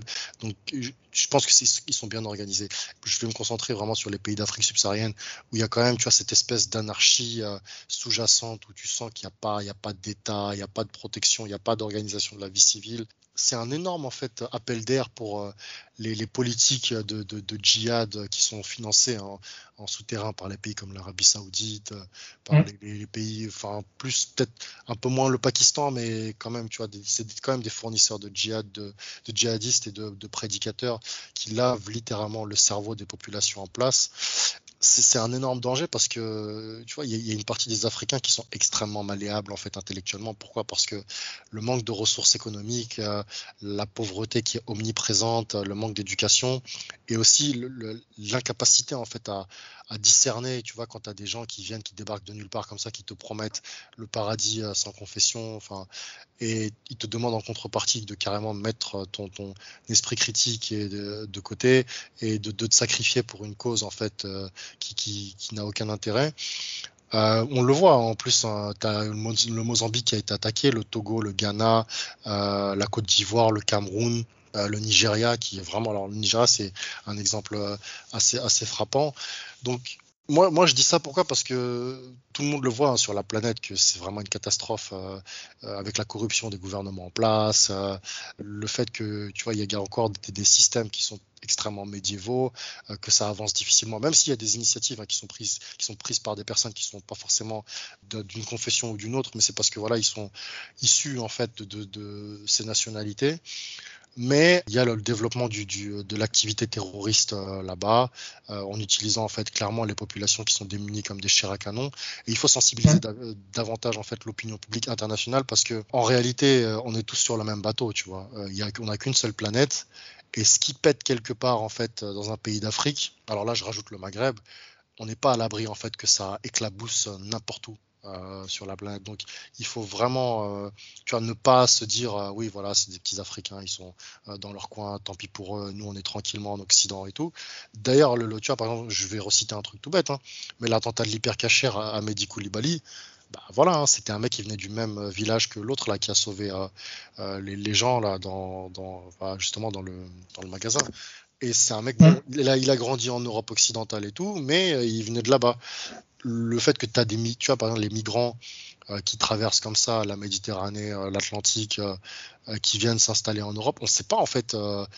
et il faut aussi expliquer que, aux Africains que l'islam, c'est pas ça dont ils ont besoin les Africains, en fait, ils ont besoin de développement, des, des choses qui sont devenues élémentaires hein, euh, en Occident et dans les sociétés démocratiques, c'est développement d'infrastructures, euh, développement de l'accès à la connaissance, l'éducation, des, services et qui ne se jettent pas en fait euh, à corps perdu dans les bras de prédicateurs euh, dont on ne connaît pas les intentions.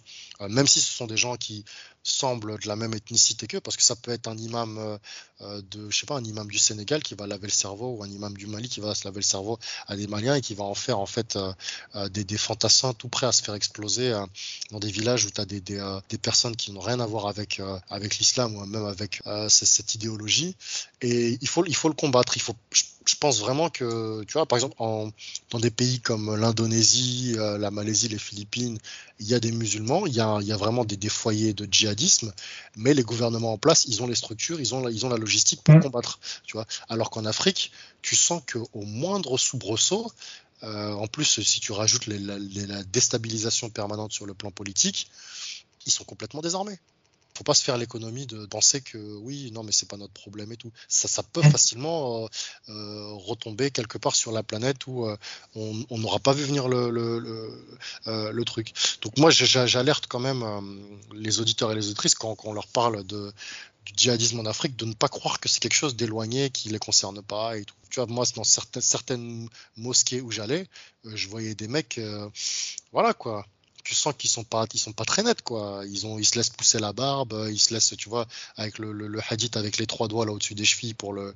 pour le pantalon parce que le truc de l'enfer. Donc ils sont intellectuellement tu sens qu'ils sont malléables. Ils ont pas un système de pensée robuste qui va leur permettre de dire ouais mais non mais moi je fais ce que je veux ou moi votre religion ça m'intéresse pas. Tu sens que si tu leur menaces un petit peu le truc de l'enfer éternel, euh, qui, qui, est une connerie, hein, parce que bon, euh, on le sait que par exemple le, mot Jahannam ça vient de l'hébreu euh, euh Ben Hinnom qui désigne la vallée de Hinnom, où en fait tu avais un roi là, un roi de, des tribus de, de l'empire d'Israël, de, de, Juda, en fait qui avait l'habitude de, sacrifier, de jeter les carcasses en fait de, cadavres et de faire brûler en fait les, les, les, les cadavres là-bas. Et s'ils n'ont pas en fait tous ces éléments euh, dialectiques pour contrer justement la propagande euh, islamique, pas simplement djihadiste, hein, mais juste la propagande islamique, bah voilà, on, va retomber dans, les, problèmes euh, de déstabilisation à plus grande échelle de plusieurs pays. Et surtout que c'est extrêmement contagieux.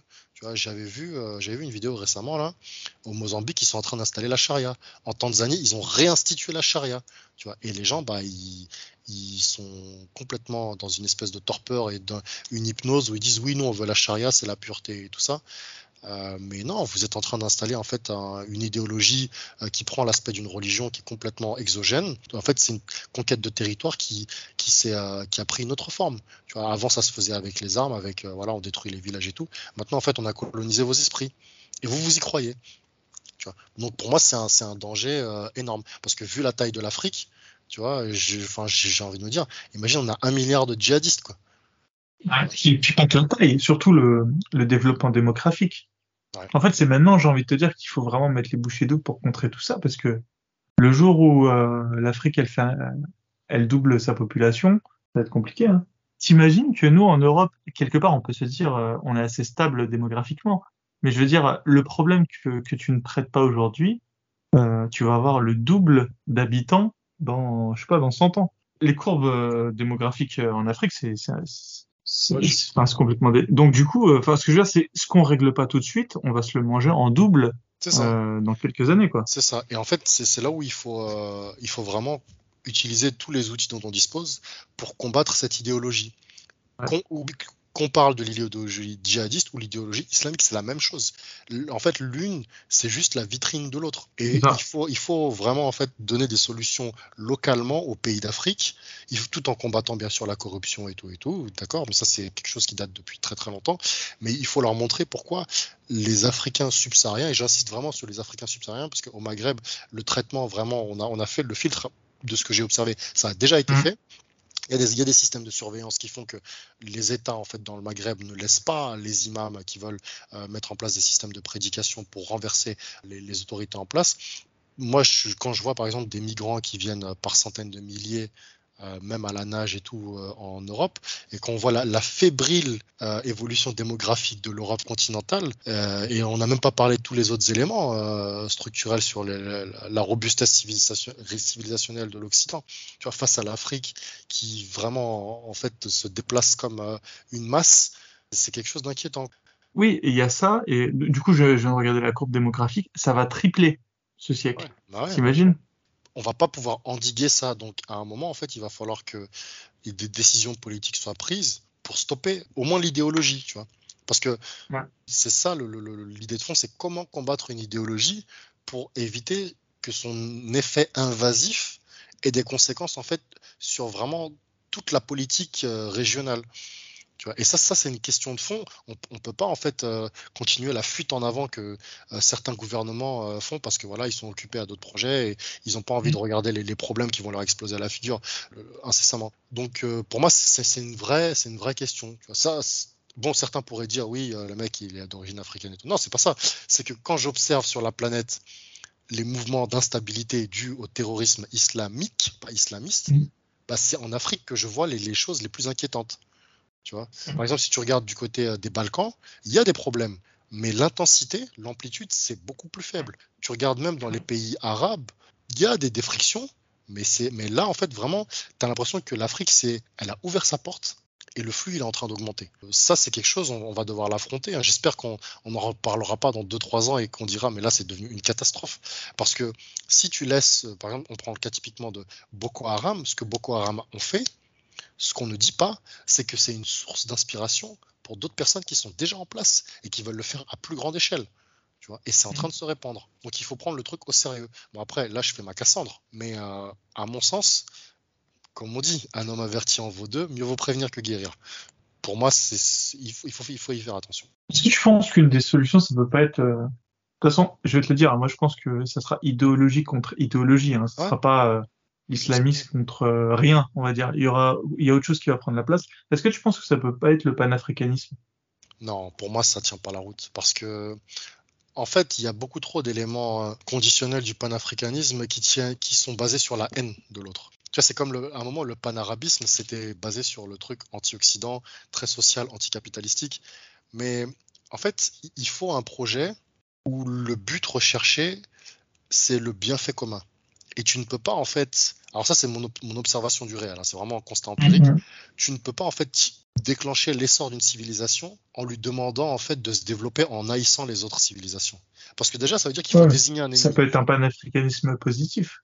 Non mais si par exemple tu dis pour ça, moi, c'est pourquoi ça me pose problème Parce que dans le panafricanisme, il y a des éléments inhérents qui disent que tout ce qui n'est pas africain, donc le colonialisme, etc., etc., on le rejette. Oui, mais l'histoire du monde, en fait, elle n'a pas été faite avec des blocs monolithiques qui se sont affrontés. Il y a eu des interactions, il y a eu des transferts, tu vois, il y a eu des mélanges, il y a eu des allers-retours.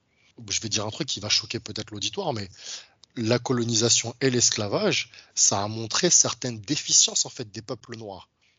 C'est méchant ce que je vais dire, mais quand par exemple tu vois qu'aux États-Unis, les Afro-Américains, ils représentent que 10% démographique de la population et qui vivent toujours les mêmes problèmes de société, c'est qu'à un moment, civilisationnellement, culturellement, cognitivement, il y a des choses qui vont pas qu'il faut remettre en cause. Vous pouvez pas tout le temps dire c'est la faute des autres. Il faut aussi vous-même vous vous regardez dans le miroir et vous vous dites mais qu'est-ce qu'on a fait de façon aussi médiocre pour qu'on en arrive là?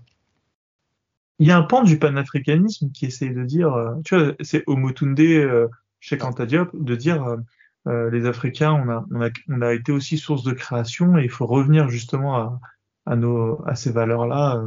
Oui, mais tu as le problème de la marche en avant, en fait, de la civilisation. Par exemple, si tu me dis, si tu me dis des choses comme, par exemple, certains des panafricanistes qui ont des arguments tels que oui, on est les descendants des pharaons, etc. etc. Oui, d'accord, vous êtes les descendants des pharaons. Mais là, avec l'ère de la révolution industrielle, vous avez, vous avez loupé le train. Avec l'ère des nouvelles technologies, vous avez loupé le train. Certains essayent de rattraper euh, le train, ne serait-ce que sur des éléments de base de développement euh, économique.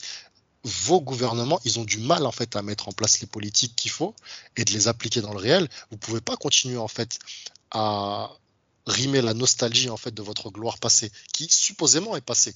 Enfin, supposément est une gloire. Il faut que vous acceptiez que vous n'avez pas gagné, que voilà, on, garde l'histoire, on se rappelle de l'histoire, ok, on va pas nier ce qui s'est passé, mais maintenant prenez le train en fait du développement.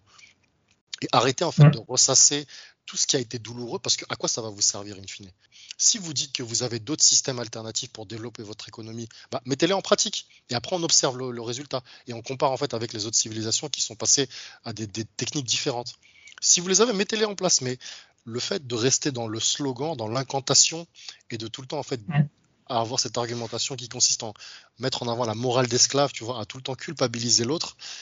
Pour moi, c'est pas source de. Moi, je me dis que si tu veux aller de l'avant, tu vas mettre en place les procédés sur un plan pratique qui vont avoir un effet dans le réel et dont tout le monde, toi-même ou tout le monde va bénéficier.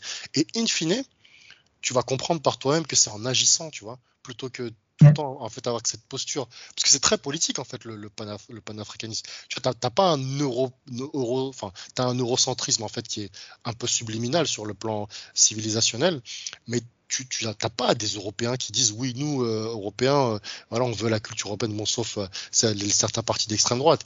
Mais ça reste quand même une, entre guillemets, minorité. Mais la thèse du panafricanisme, je vois été séduit beaucoup plus de, beaucoup, de plus en plus d'afro-subsahariens. Et pour moi, c'est pas viable. Parce que, premièrement, tu as toujours besoin des autres. Tu vois, tu peux pas, tu vas tout faire tout seul. Et de deux, le fait de te définir par rapport à ton adversité envers autrui, euh, moi j'ai du mal à comprendre comment ça peut te permettre de développer. Tu vois, tu, vas, tu à, part euh, alimenter de la haine, euh, je, ne vois pas en quoi ça peut être productif. Essayons d'être bienveillant, parce que honnêtement, tout ce que tu dis, c'est exactement ce que je constate. Hein. On, l'entend, genre, on n'a pas besoin d'eux, on peut faire, on peut tout faire tout seul. Je, je vais pas nier ce que tu dis, mais ces questions, ils se les sont posées. Tu penses, c'est quoi leur état d'esprit euh, Pourquoi est-ce qu'ils pensent qu'ils peuvent s'en sortir tout seuls, soi-disant en revivifiant des, voilà, une époque euh, pharaonique euh, dont on n'est même pas sûr si que c'est bien eu la, la source, hein, mais je veux dire. Alors, mon, mon, opinion là-dessus, c'est que c'est. C'est où, que, où que ça bug? C'est des gens intelligents quand même. Ouais, c'est fortement lié à la nature humaine. Je pense, franchement, je pense que c'est fortement lié à la nature humaine de d'aller vers les choses qui te semblent dans le réel plus confortables à penser et à faire. Dans le sens où euh, c'est toujours plus facile de pointer l'autre du doigt. C'est toujours plus difficile de dire ouais j'avoue là on a franchement on est passé à côté. Mais c'est pas simplement le fait se culpabiliser à outrance aussi c'est pas productif.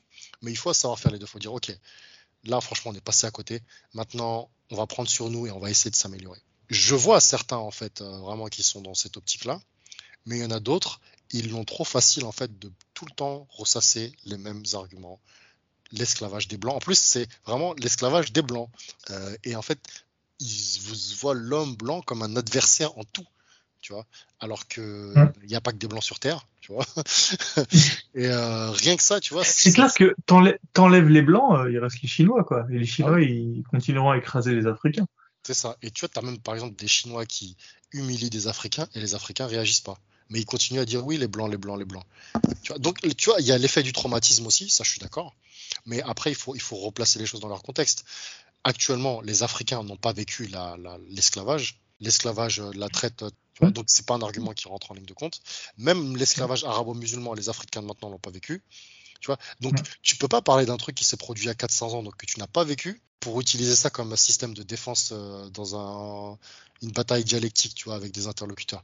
Et en plus, qu'est-ce que tu fais au quotidien? Après, il y, a aussi, il y a aussi un truc, c'est que sur le plan de l'organisation des territoires, il n'y a pas de maîtrise, tu vois. Il n'y a, pas, a pas de maîtrise, il n'y a pas de vision. Y a, on ne cherche pas en fait à aller dans un sens, tu vois, de canaliser vraiment les, énergies euh, sur le plan démographique. Il y a beaucoup de complaisance, de laisser aller.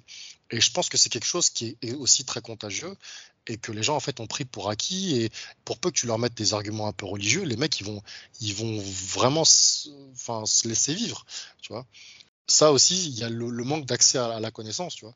Euh, moi, je parlais avec euh, une personne à un moment, il m'a dit, oui, dans certains pays d'Afrique, en fait, les gens ils font des enfants, mais ils n'ont même pas de quoi les nourrir. Et après, en fait, ils n'ont pas de quoi manger, ils font des enfants, donc ils rajoutent de la misère à la misère. Et après, en fait, ils utilisent leurs propres enfants qui sont en bas âge comme une main d'œuvre en fait pour leur apporter plus d'argent. Mais tu vois, le système il n'est pas vertueux. Malheureusement, bah, ça il faut leur expliquer comment mettre en place un système vertueux. Et ça, ça demande un certain niveau de sacrifice. Ça demande de ne pas faire certaines choses. Après, je dis pas que tous les Africains sont comme ça, ça c'est vraiment caricatural. Mais euh, de ce que j'observe, il y a une espèce de tendance, de prégnance, en fait, à ne pas aller vers les comportements qui vont en fait déclencher un essor social et économique. Après, bon, vraiment, ça, je le dis de façon très large et ça ne touche pas à tous les, tous les pays d'Afrique, parce qu'il y a des pays d'Afrique qui s'en sortent très très bien. Malheureusement, moi, j'observe qu'il y a certaines choses qui, leur font défaut et euh, ça, a un effet domino, mais euh, catastrophique. Donc, quand tu me parles du panafricanisme, moi j'entends leurs arguments des fois, tu vois, mais je ne vois rien euh, de productif. Et ah, même, tu vois, il y a un truc qui est pire, c'est que le peu de personnes parmi les Africains, enfin les Afro-subsahariens, qui font des choses pour tirer le, leur communauté vers le haut, on leur tire mhm. toujours dans, dans, dans, les pattes en leur disant t'es trop ci et t'es pas assez ça en même temps. Pourquoi t'aimes pas tes mhm. frères? Tu vois, le truc, vraiment, il y a un truc qui fait défaut à l'homme noir, c'est tout le temps de voir un autre homme noir comme son frère spécialement, tu vois, chez les Noirs.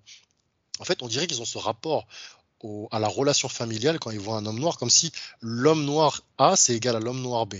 Et ça, c'est vraiment un truc propre à, la civilisation afro-subsaharienne. Par exemple, chez les Asiatiques, à nationalité près, les mecs, ils se considèrent pas du tout de la même façon. Et même des fois, dans le même pays, dans la même nationalité, à région près, les mecs, il n'y a pas ce truc. Alors que chez les Noirs, c'est trop, euh, c'est trop présent à un moment, il faut se dire, on est tous des êtres humains, il y a des différences culturelles, il y a des différences, tout ce que tu veux, à toutes les échelles, euh, à tous les niveaux. Mais le fait, tu vois, utiliser ça comme argument à la fois de vente, argument à la fois séducteur, démagogique, etc., pour moi, c'est une énorme faiblesse. S'ils étaient plutôt en train de se dire, ouais, voilà, moi, j'aime, je sais pas, mon pays et tout, ok, j'essaie de faire un truc pour mon pays. Mais eux, dès qu'ils voient un noir, hop, voilà, c'est terminé. Tu vois, ouais, t'es mon frère, t'es mon si, t'es ma soeur. Non, à un moment, il faut remettre les choses euh, dans leur contexte et respecter les, démarcations. Tu vois, tu peux pas croire que tout le monde, en fait, va être ton frère. Et ça, c'est pour moi, c'est un énorme, euh, une énorme épine dans, le pied qu'ils se mettent eux-mêmes. Alors, je sais pas d'où ça vient parce que moi, j'ai pas, pas été éduqué comme ça.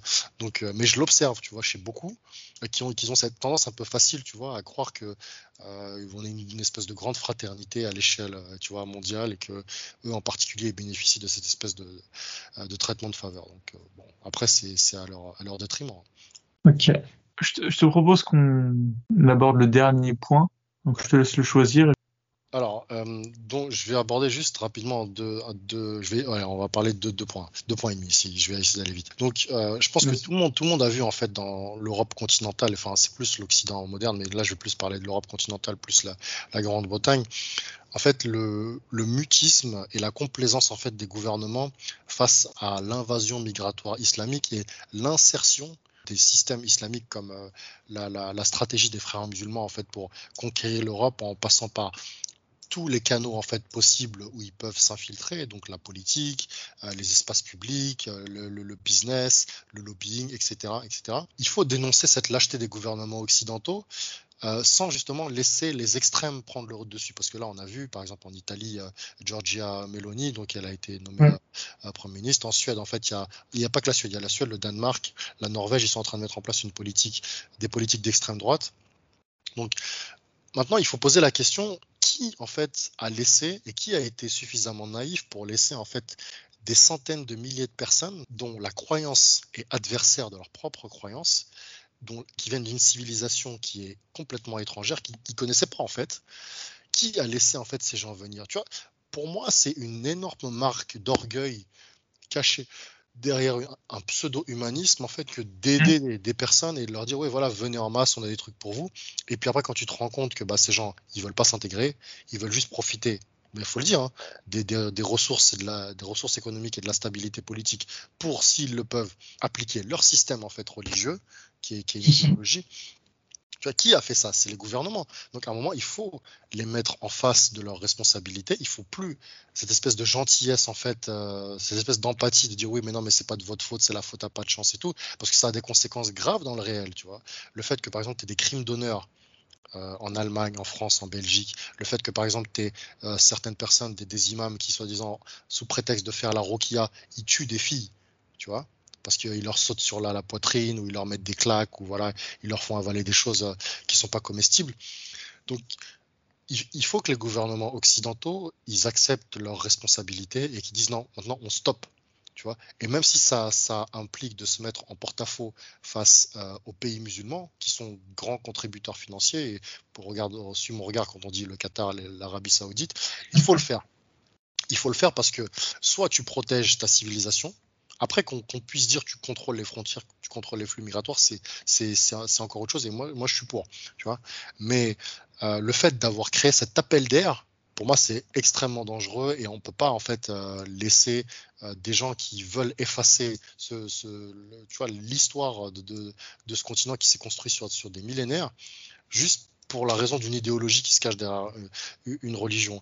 Euh, quand on sait par exemple que tu vois en France, euh, je sais pas, je crois que c'était en 1980, il y avait, je sais pas, peut-être une centaine de mosquées en France. Maintenant, il y en a plus de plus de 800. Que les mecs en fait vraiment, ils revendiquent l'espace public, ils revendiquent d'imposer leur, leur, leur, perception du monde et que les, gouvernements en fait des pays, je, cite la France, la Belgique et le Royaume-Uni, sous prétexte d'humanisme en fait, ils ne veulent pas défendre leur lopin moi je trouve ça extrêmement grave.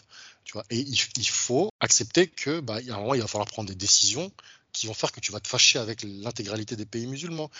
Parce que si c'est pas ça que, que tu fais, bah, il va y encore avoir des attentats, il va y encore avoir des choses comme euh, l'assassinat de Samuel Paty. Et là, on le voit, les, musulmans, ils défient de plus en plus les autorités des pays dans lesquels ils résident. Pourquoi? Parce qu'ils se sentent en position de force, et quand tu te sens en position de force, bah, c'est la porte euh, ouverte en fait aux, plus grandes dérives. Donc, euh, moi, je, ne tolère pas en fait la lâcheté des gouvernements occidentaux. Après aussi, il faut que l'Occident il, reste à sa place dans le sens où cette image un peu propagandiste des gouvernements occidentaux qui veulent répandre la lumière en fait de la civilisation de la connaissance sur le monde, ça c'était vrai au début du XXe siècle, avant les deux guerres mondiales. C'est terminé maintenant. Maintenant en fait on est dans un environnement multipolaire. En plus l'Occident a transféré toutes ses connaissances, son savoir-faire à des pays qui sont ouvertement ses ennemis parce que pour des raisons purement comptables, Maintenant, il va falloir se remettre au travail et accepter que c'est comme, je le dis souvent, c'est comme l'eau et l'huile. Il y a des choses qui sont incompatibles. Il ne faut pas chercher à les mélanger. Parce que dans le pire des cas, bah, ça fait juste euh, un espèce de, produit vaseux. Dans le, enfin, dans le meilleur des cas, ça fait un espèce de produit vaseux. Dans le pire des cas, ça fait une réaction chimique explosive. C'est ce qu'on voit actuellement euh, dans l'actualité. Euh, donc voilà, ça c'était le point. Vraiment, il ne faut, il faut pas en fait avoir de complaisance envers les gouvernements occidentaux parce que on y court déjà à hein, la catastrophe entre guillemets. Euh, alors ensuite, ouais, je souhaitais rapidement parler du, de, du, de la mort de, de l'imam Al-Qaradawi. Ouais. Ce qui, ce qui m'a marqué en fait, c'est que j'ai un peu sondé euh, dans la population musulmane, j'ai pas vu euh, d'hommage tant que ça, sachant que cette personne en fait, c'est un des fondateurs des frères musulmans. Frères musulmans dont la stratégie est responsable en fait de la plupart des zones d'instabilité qu'il y a dans, dans, dans le monde, y compris les pays musulmans. Tu vois, la doctrine des frères musulmans, euh, frères musulmans que je rappelle, qui se sont constitués en faisant un syncrétisme entre l'islam et certaines pratiques franc-maçonnes. Et là, je fais référence au, livre de euh, Mohammed, j'ai oublié son nom, celui qui a écrit ouais, Mohamed Louisi, merci. Celui qui a écrit euh, Pourquoi j'ai quitté les frères musulmans. Donc dans ce livre, en fait, il explique notamment euh, une des cérémonies euh, d'investiture quand, quand, fait, quand tu intègres leur corps. Donc c'est un copier-coller de, des rites maçonniques. Donc très peu de personnes le, savent. Moi, ça m'a étonné, tu vois, de voir que parmi les musulmans, il n'y en avait quasiment pas qui réagissaient en fait à la mort de Al-Qaradawi. Alors, est-ce que c'est euh, de la dissimulation, de la duplicité? Je ne sais pas. Euh, mais je me dis, il faut quand même surveiller parce que il a des successeurs. Ça, c'est sûr et certain. Il ne faut, pas, faut pas se dire, ouais, non, c'est bon, le mec, il est mort, sa pensée, elle est morte. Non, non. Euh, il a véhiculé énormément de pensées qui ont été très dangereuses et pernicieuses, en fait, pour toute la planète. c'est un des promoteurs du, du voile forcé chez les femmes quand bien même c'est inscrit dans les textes euh, religieux, euh, lui, il fait partie des gens qui ont poussé pour que dans les pays musulmans, on force les femmes à, mettre le voile. Tu vois, et même dans les pays non musulmans. Et ça, il faut le dire, donc il faut combattre son idéologie. Euh... T'imagines que Steve, quand il est né, personne ne mettait le voile, et à sa mort, euh, ouais. c'est au-delà. Ça veut dire que aujourd'hui, c'est normalisé, c'est normal. Bah, c'est ça. C'est super. Le, le boulot qu'il a fait en une génération en une vie, je veux dire. Oui, en une, vie, mais c'est là où c'est inquiétant et c'est là où il faut, en fait, il faut, il faut combattre cette idéologie, euh, non seulement sur le plan politique, mais même sur le plan financier. Et il faut en fait que les États arrêtent de s'acoquiner en fait avec les pays comme le Qatar, comme euh, Bahreïn, comme tu vois, parce que si vous défendez pas votre civilisation, bah, vous allez vous prosterner devant à la fois l'argent, avec lesquels en fait ils vous injectent euh, euh, des, par milliards en fait euh, leur, leur, pétrodollars, mais vous allez aussi vous prosterner devant leur, leur doctrine. Et ça, ça va faire beaucoup plus mal.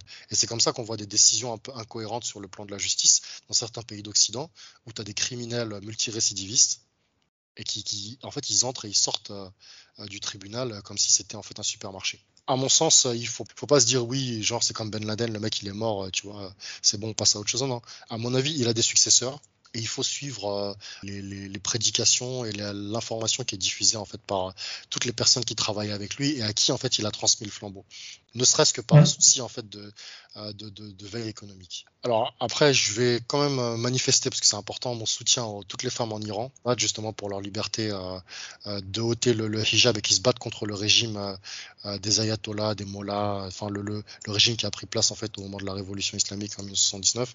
Je pense que le peuple il en a assez et il faut il faut donner de la force en fait à toutes les femmes en Iran. Il faut que vraiment toute la planète se, se, se lève en fait qu'on se parce que c'est vraiment n'importe quoi tuer les gens parce que pour, pour, ce genre de choses. Et voilà, bon, en fait, ils ont fait de l'islam dans l'islam, tu vois, le, régime euh, iranien euh, actuel. Et aussi, il faut dire que euh, le port du voile, c'est quelque chose qui est une obligation dans la tradition islamique. Et les gens parmi les femmes qui disent oui, non, mais moi je porte le voile parce que c'est mon choix et tout, non, tu, tu as fait le choix de ne pas avoir le choix. C'est surtout ça que tu es en train de nous dire indirectement ceux et celles qui disent le contraire, bah voilà, c'est juste un, énorme mensonge et on peut pas euh, les laisser véhiculer ça. Donc ouais, force aux femmes en Iran, on les soutient, euh, on est derrière elles. Euh, voilà, si on pouvait faire plus, bah on ferait plus. Mais il faut, il faut se manifester, il faut pas avoir peur. Là, c'est vraiment l'époque en fait où il va falloir être courageux. Il va falloir arrêter de se dire ouais, mais si voilà, on se fait tirer dessus et tout. Non, il faut, il faut. j'ai pas dit de prendre les armes. De toute façon, la peur, comme on dit, n'efface pas le danger. Donc à un moment. Oui, et puis nous, nos armes, elles sont intellectuelles. On sait qu'on a raison on sait qu'on est, on a des arguments. Donc, euh, en fait, les armes, finalement, c'est l'arme du faible. Donc, euh, oui, le, oui le, militaire, c'est pour obtenir le pouvoir. Maintenant, nous, en fait, il faut qu'on leur montre la vérité sur, sur leur religion et il faut qu'on leur montre que c'est contre le principe de la liberté intrinsèque, en fait, qui est vraiment par défaut associé à l'être humain à sa naissance. Donc, ceux qui viendront dire le contraire, c'est juste des affabulateurs. Donc, euh, Et puis, on laisse n'importe qui venir nous porter la contradiction. Nous, on est ouvert au débat. Euh, ah ouais, non, moi, là-dessus, il y a absolument. Euh, donc, oui, déjà débattu d'ailleurs avec des musulmans? J'ai déjà euh, débattu avec des musulmans pour leur expliquer certains trucs qu'ils savaient même pas, et en fait, les mecs, ils me croyaient pas, tu vois. Donc hmm.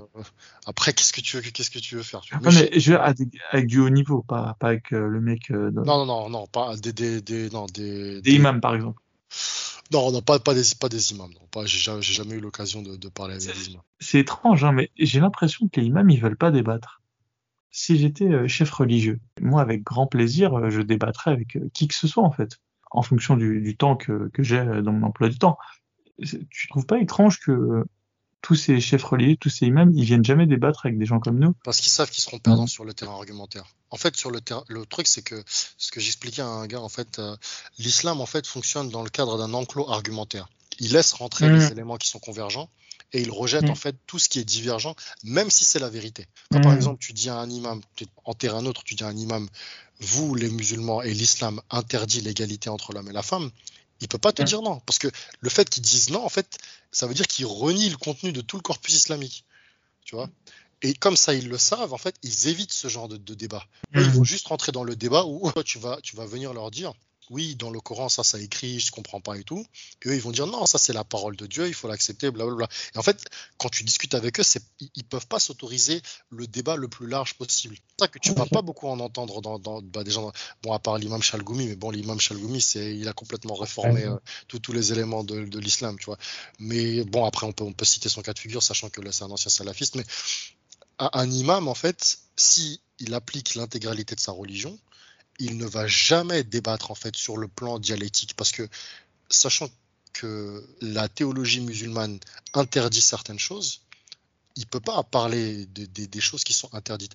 Tu peux pas, par exemple, avoir un débat sur l'homosexualité, c'est juste impossible. Ou tu peux pas avoir un débat sur le fait que l'islam légifère l'esclavage. À moins qu'ils te disent oui, oui, oui, as raison, mais bon, là, c'est plus un débat. Il s'écrit son arrêt de mort. Enfin, je veux dire, oui, il va être soit blacklisté. son billet d'avion. Euh, c'est ça, c'est ça. Et eux, en fait, ce qu'ils veulent, c'est avoir la main mise sur les communautés, continuer en fait à parler des choses qui sont occidentalo-compatibles, étendre en fait leur, leur, sphère d'influence jusqu'à pouvoir renverser le pouvoir, comme euh, le, maire d'Austin en fait qui a mis un. Bon après ça c'est encore un autre débat parce qu'il y, a des, ça déborde sur l'aspect politique, mais le maire d'Austin qui a mis un drapeau de, la Palestine euh, dans son, truc et il a pas mis un drapeau d'Israël. Tu vois, bon bref ça c'est, je dis que ça déborde. Mais typiquement on peut se poser des questions. Pourquoi euh, tu as dans la mairie de Stein, tu as des adjoints qui sont voilés, alors qu'un officier du mmh. service public, de ce que je sais, n'est pas censé afficher des signes religieux ostensibles, qui peuvent montrer en fait son appartenance religieuse ou qui peuvent donner l'impression d'effectuer du prosélytisme. On peut se poser la question. Donc, ils savent en fait qu'ils sont en terrain défavorable, mais ils essayent par l'effet de la démographie d'obtenir le dessus parce qu'ils ils ont une stratégie, mais l'avantage aussi que, enfin, ils sont désavantagés par rapport au fait que leur stratégie elle est extrêmement lisible. Quand tu quand tu parcours en fait l'intégralité du contenu de la doctrine islamique, tu sais ce à quoi ils sont autorisés, ce à quoi ils ne sont pas autorisés, ceux qui peuvent faire en position de force, ceux qui peuvent faire en position de faible. Et donc, mm. sachant que c'est extrêmement limpide, c'est très clair, tu peux facilement les coincer sur certaines choses. Typiquement, le cas de l'imam Hassan Hussein, lorsqu'il a fui, il a donné du crédit en fait à tous les détracteurs de l'islam en France. parce que c'était le premier en fait à faire des vidéos. Oui, non, je vais je, j'en suis, je suis confiant envers Dieu et tout. Et bizarrement, dès qu'il tape une perquisition dans son appartement, le mec il a disparu. Après, ils l'ont retrouvé. Donc, tu vois, en fait, ils sont quelque part, ils sont coincés, mais en fait, il faut appuyer sur les bons points. J'ai envie de les bons points de pression, comme dirait Kenshiro de la Grande Ourse, tu vois, pour euh, en fait les affaiblir. Et comme je le, disais, en fait, il faut pas leur faire l'économie euh, dans certains débats. Il faut être vraiment sans équivoque, tu vois appuyer sur tout ce qui est n'est pas compatible en fait avec la vie dans les sociétés démocratiques. Il faut leur expliquer pourquoi, par exemple, le fait de dire je suis musulman et je suis démocrate, c'est du shirk, tu vois, par exemple. Euh, il faut pas les ménager intellectuellement. Il faut leur dire oui, par exemple, les musulmans qui sont dits, qui se disent modérés, bah, en fait, ils sont en train de commettre un des nombreux annulatifs de l'islam. Parce que modérés, en fait, eux, dans leur sens, c'est quoi? C'est ils acceptent une partie du livre et ils rejettent l'autre. Sauf qu'il y a un verset dans le Coran qui condamne explicitement ça, tu vois? Etc., etc., etc. Donc, à mon sens, euh, au niveau de la bataille idéologique, il existe des outils, il faut appuyer sur les bons points de pression et euh, il faut se rapprocher des autorités publiques.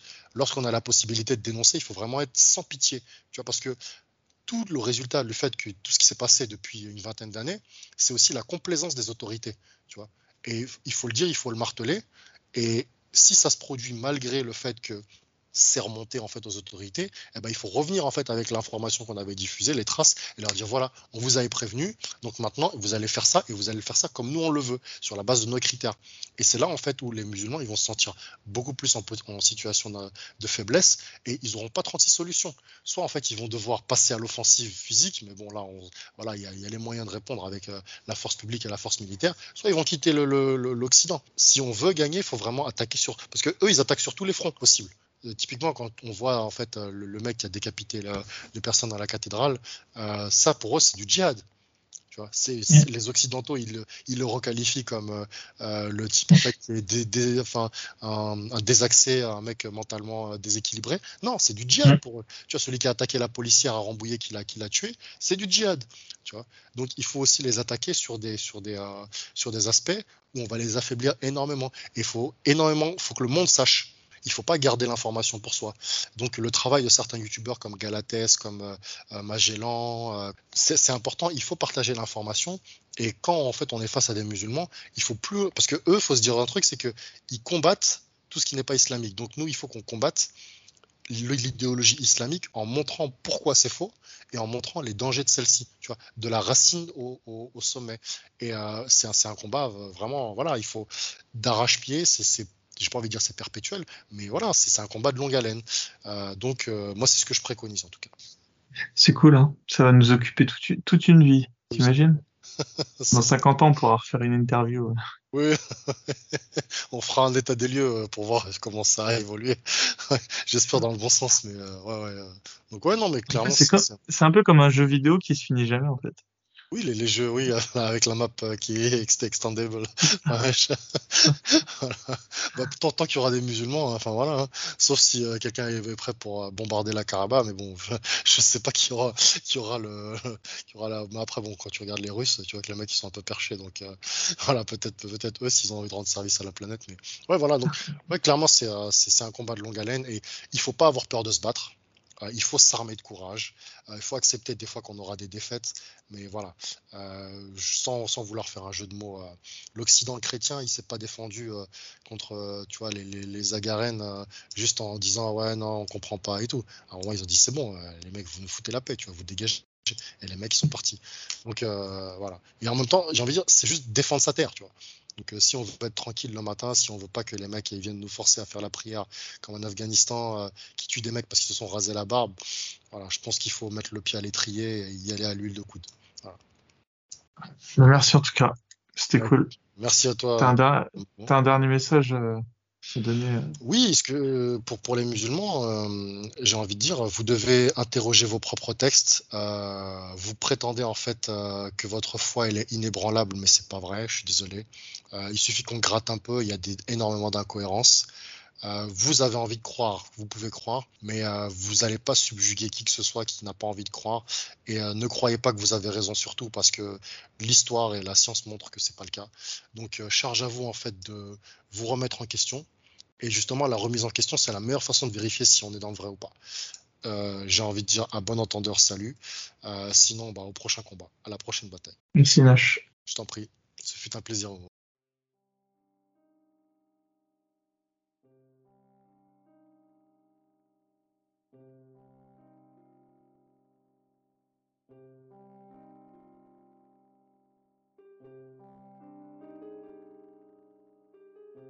Et voilà, ce sera tout pour aujourd'hui. Ça a été vraiment une interview passionnante. Euh, Nash a vraiment beaucoup de connaissances. J'ai vraiment été impressionné par euh, son haut niveau de culture. Je pense qu'on sera amené à, faire beaucoup de choses ensemble encore euh, à l'avenir. S'il y a des points que vous auriez souhaité voir éclaircis, euh, alors évidemment les, les commentaires sur YouTube sont faits pour ça, mais il faut savoir aussi que Nash sera, je l'espère, très prochainement l'invité de mon poulain, Nas, et de sa chaîne Twitch euh, Une vérité par jour. Donc le lien est en description du podcast et pas de la chaîne YouTube si vous voulez retrouver la chaîne de Nas. Et euh, j'espère que Nas pourra compléter euh, les choses qui ont été dites aujourd'hui dans son dans, bah, dans, la propre interview qu'il mènera très bientôt sur sa chaîne. C'est vraiment une chaîne très sympa et elle a l'avantage par rapport à la mienne d'avoir de petites animations graphiques, donc ce qui peut rendre la lecture euh, et du coup un visionnage euh, beaucoup plus dynamique. Et euh, voilà, je compte vraiment sur toi, Nas, pour, pour faire un super boulot avec notre cher Nash. voilà, qui, on l'a bien, on l'a, enfin moi je l'ai en tout cas senti. Il y, avait encore beaucoup de choses qui auraient pu être dites, mais là ça devient plus une interview, ça devient une masterclass et on va en perdre beaucoup en chemin. Donc, donc voilà, ce sera, ce sera, ce sera pour une prochaine fois. Évidemment, la partie euh, qui aurait pu être beaucoup mieux traitée et développée, c'était bah, la dernière. Mais là, euh, là honnêtement, on va, on va pas se mentir, c'était, euh, c'était vraiment une fin, une fin d'interview. je sais plus, il était quelle heure dans la nuit quand on a terminé avec Nash. Donc évidemment, on a, enfin, Nash, en tout cas, euh, a pris des, gros raccourcis dans son analyse, euh, ce qui ne veut pas dire que le fond de sa pensée n'a pas été présenté, mais euh, il faut vraiment vous montrer bienveillant sur l'écoute que vous allez en faire, essayer de comprendre où a voulu en venir Nash. vraiment, ce qu'on veut, c'est secouer ceux qui peuvent l'être encore. Réveillez-vous.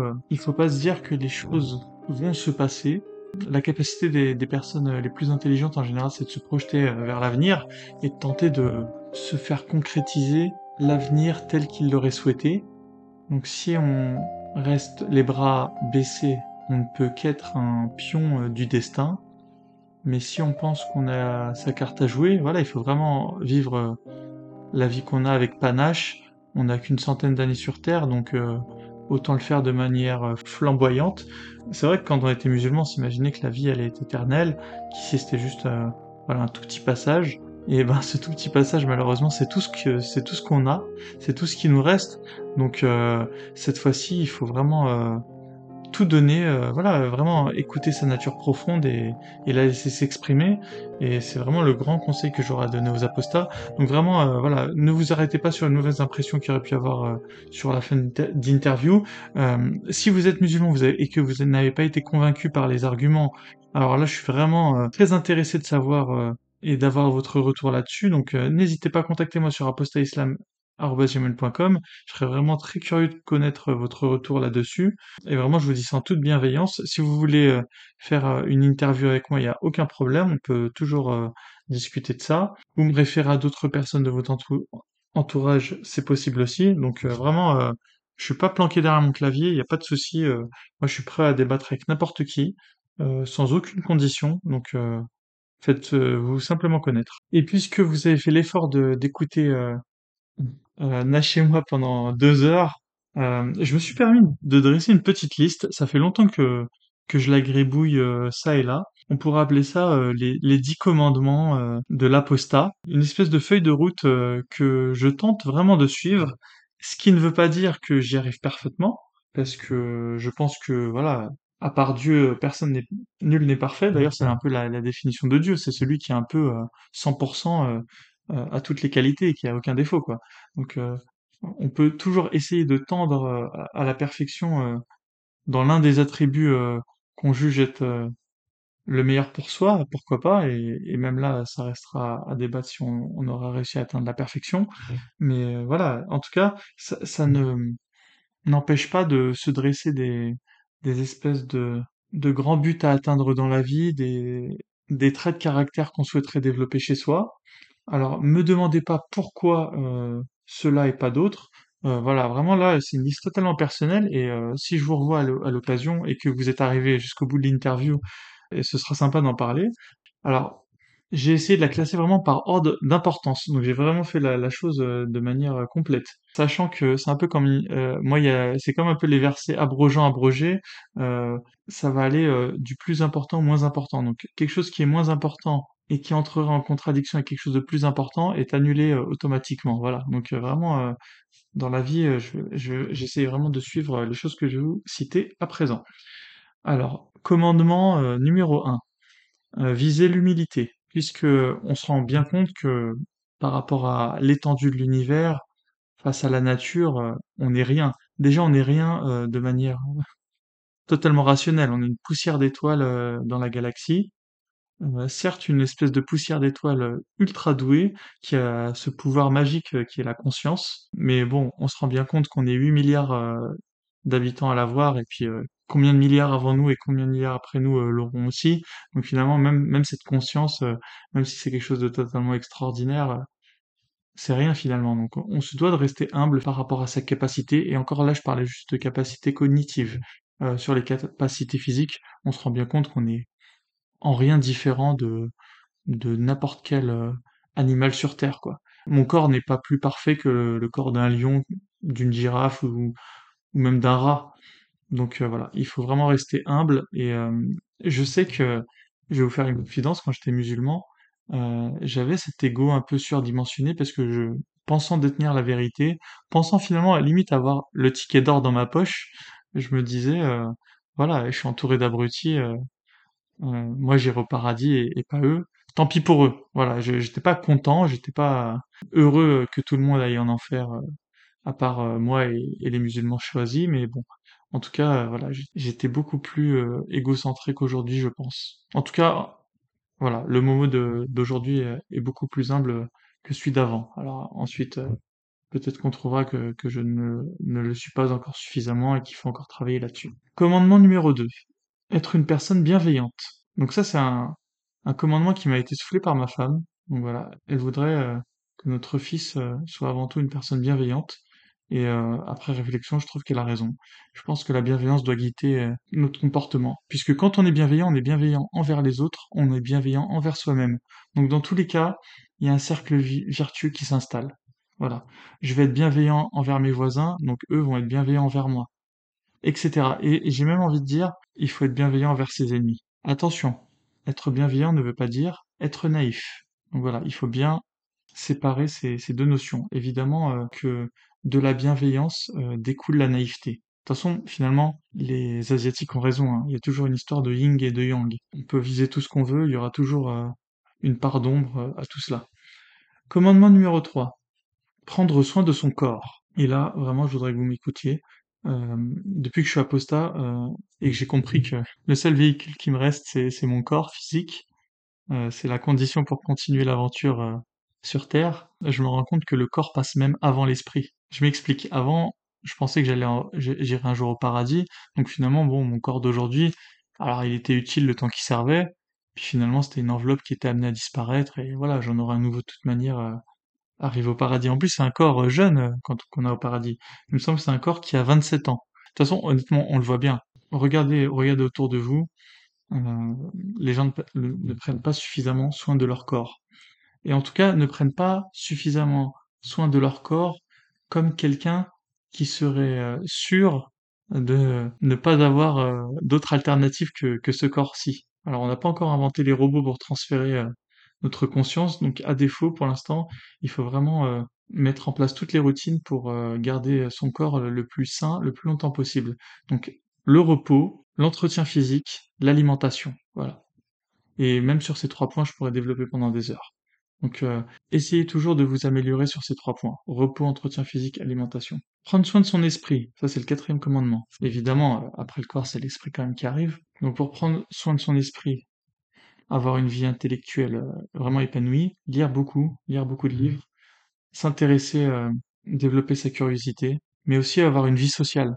On peut pas rester entre nous enfermés. Le problème quand on reste entre nous enfermés, on se met à, à- ça se met à tourner dans notre tête et finalement il n'y a pas de, il y a pas d'air euh, nouveau qui circule. Voilà, il y a, y a pas vos amis pour euh, faire un peu ping-pong euh, dans vos idées. Donc il faut vraiment avoir une vie sociale intéressante et n'oubliez pas que vous n'êtes que la, mo- la moyenne de, de vos cinq fréquentations les plus influentes.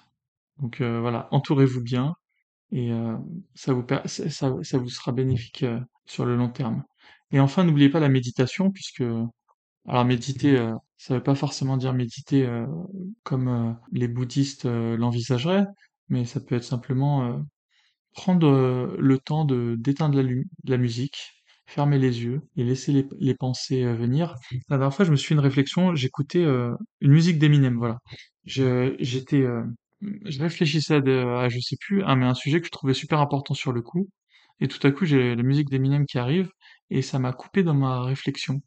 Et à ce moment-là, je me suis demandé si euh, un des problèmes qu'on n'avait pas de nos jours, c'était ce, cette musique qui était omniprésente et finalement qui nous empêche de réfléchir. Donc voilà, je vous laisse méditer là-dessus, mais euh, faites, euh, voilà, regardez si vous-même dans votre quotidien, euh, vous laissez pas trop de temps à la musique, et si de temps en temps, se, ce serait pas bien de la couper, de simplement vous retrouver seul avec vo- vous-même.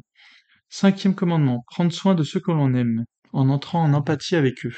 Donc voilà, ça peut être vos enfants, vos parents, toutes les personnes dont vous êtes certaine euh, de la bienveillance, évidemment une bienveillance qui va dans les deux côtés, mais, après, tout simplement, ça peut être aussi euh, des personnes euh, que vous aimez sans pouvoir même l'expliquer, quoi. Donc, donc voilà, prenez soin de ceux que vous aimez, et en plus, si vous prenez soin de ceux que vous aimez, vous leur permettez de s'améliorer, de se développer, et en retour, euh, si euh, nous sommes dans les vases communicants, euh, eux aussi vous aideront. Donc, quelque part, en les aidant, vous aidez, vous vous aidez vous-même. Évidemment, ça, c'est des choses que la nature nous a données, qu'on a beaucoup de mal à expliquer. Voilà, pourquoi est-ce qu'on aime son enfant? Évidemment, je pourrais essayer de tenter de l'expliquer, mais finalement, c'est quelque chose qui nous dépasse. C'est à ce moment-là qu'on se rend compte que finalement, on est quand même en grande partie des animaux. Sixième commandement. Découvrir quelle est sa nature profonde et prendre conscience qu'une habitude est la somme de nos actions. Il faut savoir ce qu'on veut, savoir ce que l'on peut faire, et à partir de là, tenter d'implémenter des habitudes. Et les habitudes, finalement, c'est quoi? C'est simplement ce que l'on fait tous les jours, de manière quotidienne. Voilà. Si tous les jours vous vous brossez les dents, après chaque repas, vous aurez l'habitude de vous brosser les dents après chaque repas. Si vous prenez l'habitude de ne vous brosser les dents qu'une seule fois par jour, vous aurez l'habitude de ne vous brosser les dents qu'une seule fois par jour. Et je pense que cet exemple euh, est pas trop mal. Il faut savoir également que les actions peuvent être améliorées par leur répétition. C'est pour ça que je vous ai beaucoup demandé et j'ai beaucoup insisté pour que tous les apostats produisent du contenu, même si au début c'est de mauvaise qualité, euh, vous allez vous prendre au jeu. Donc voilà, peut-être que les premiers épisodes d'un podcast, par exemple, seront de mauvaise qualité. C'est pas grave, on persévère. Si, si on n'est pas bon sur les podcasts, peut-être que on peut être meilleur sur TikTok, sur Instagram. Euh, on peut être euh, quelqu'un qui sait écrire, quelqu'un qui sait produire des images. Donc voilà, on persévère, on, essaye, on tâtonne, on se fait aider, on pose la question, on pose, euh, voilà, on est, on est un groupe maintenant, on est, on n'est pas seul, on n'est pas isolé, donc euh, on s'entraide et euh, ensemble on fait avancer notre notre cause, notre mouvement. Vous l'appelez comme vous voulez finalement. nous on n'est pas dog- dogmatique, donc donc voilà. 7. Apprendre à se remettre en question. Donc ça, je pense que tous les apostats au moins en, commun ce septième point. Donc voilà, on s'est tous au moins un jour remis en question sur euh, sur l'état de nos croyances. Puis on a su euh, on a su on a su trouver la lumière. Donc on a pour pour beaucoup ça a été une épreuve difficile. Pour beaucoup euh, cette épreuve d'ailleurs euh, continue puisqu'ils ont maintenant à, à subir les conséquences de leurs décisions. Je, je pense qu'il y en a qui regrettent d'avoir compris euh, la supercherie, la duperie, qui était mieux avant. Je peux l'entendre. Non seulement je peux l'entendre, mais, mais euh, je le comprends et euh, je suis même d'accord. Tout le monde n'est pas prêt à devenir un apostat. C'est un peu comme dans le film Matrix. Hein. euh, Morpheus choisit, ne choisit pas tout le monde pour sortir de la Matrix.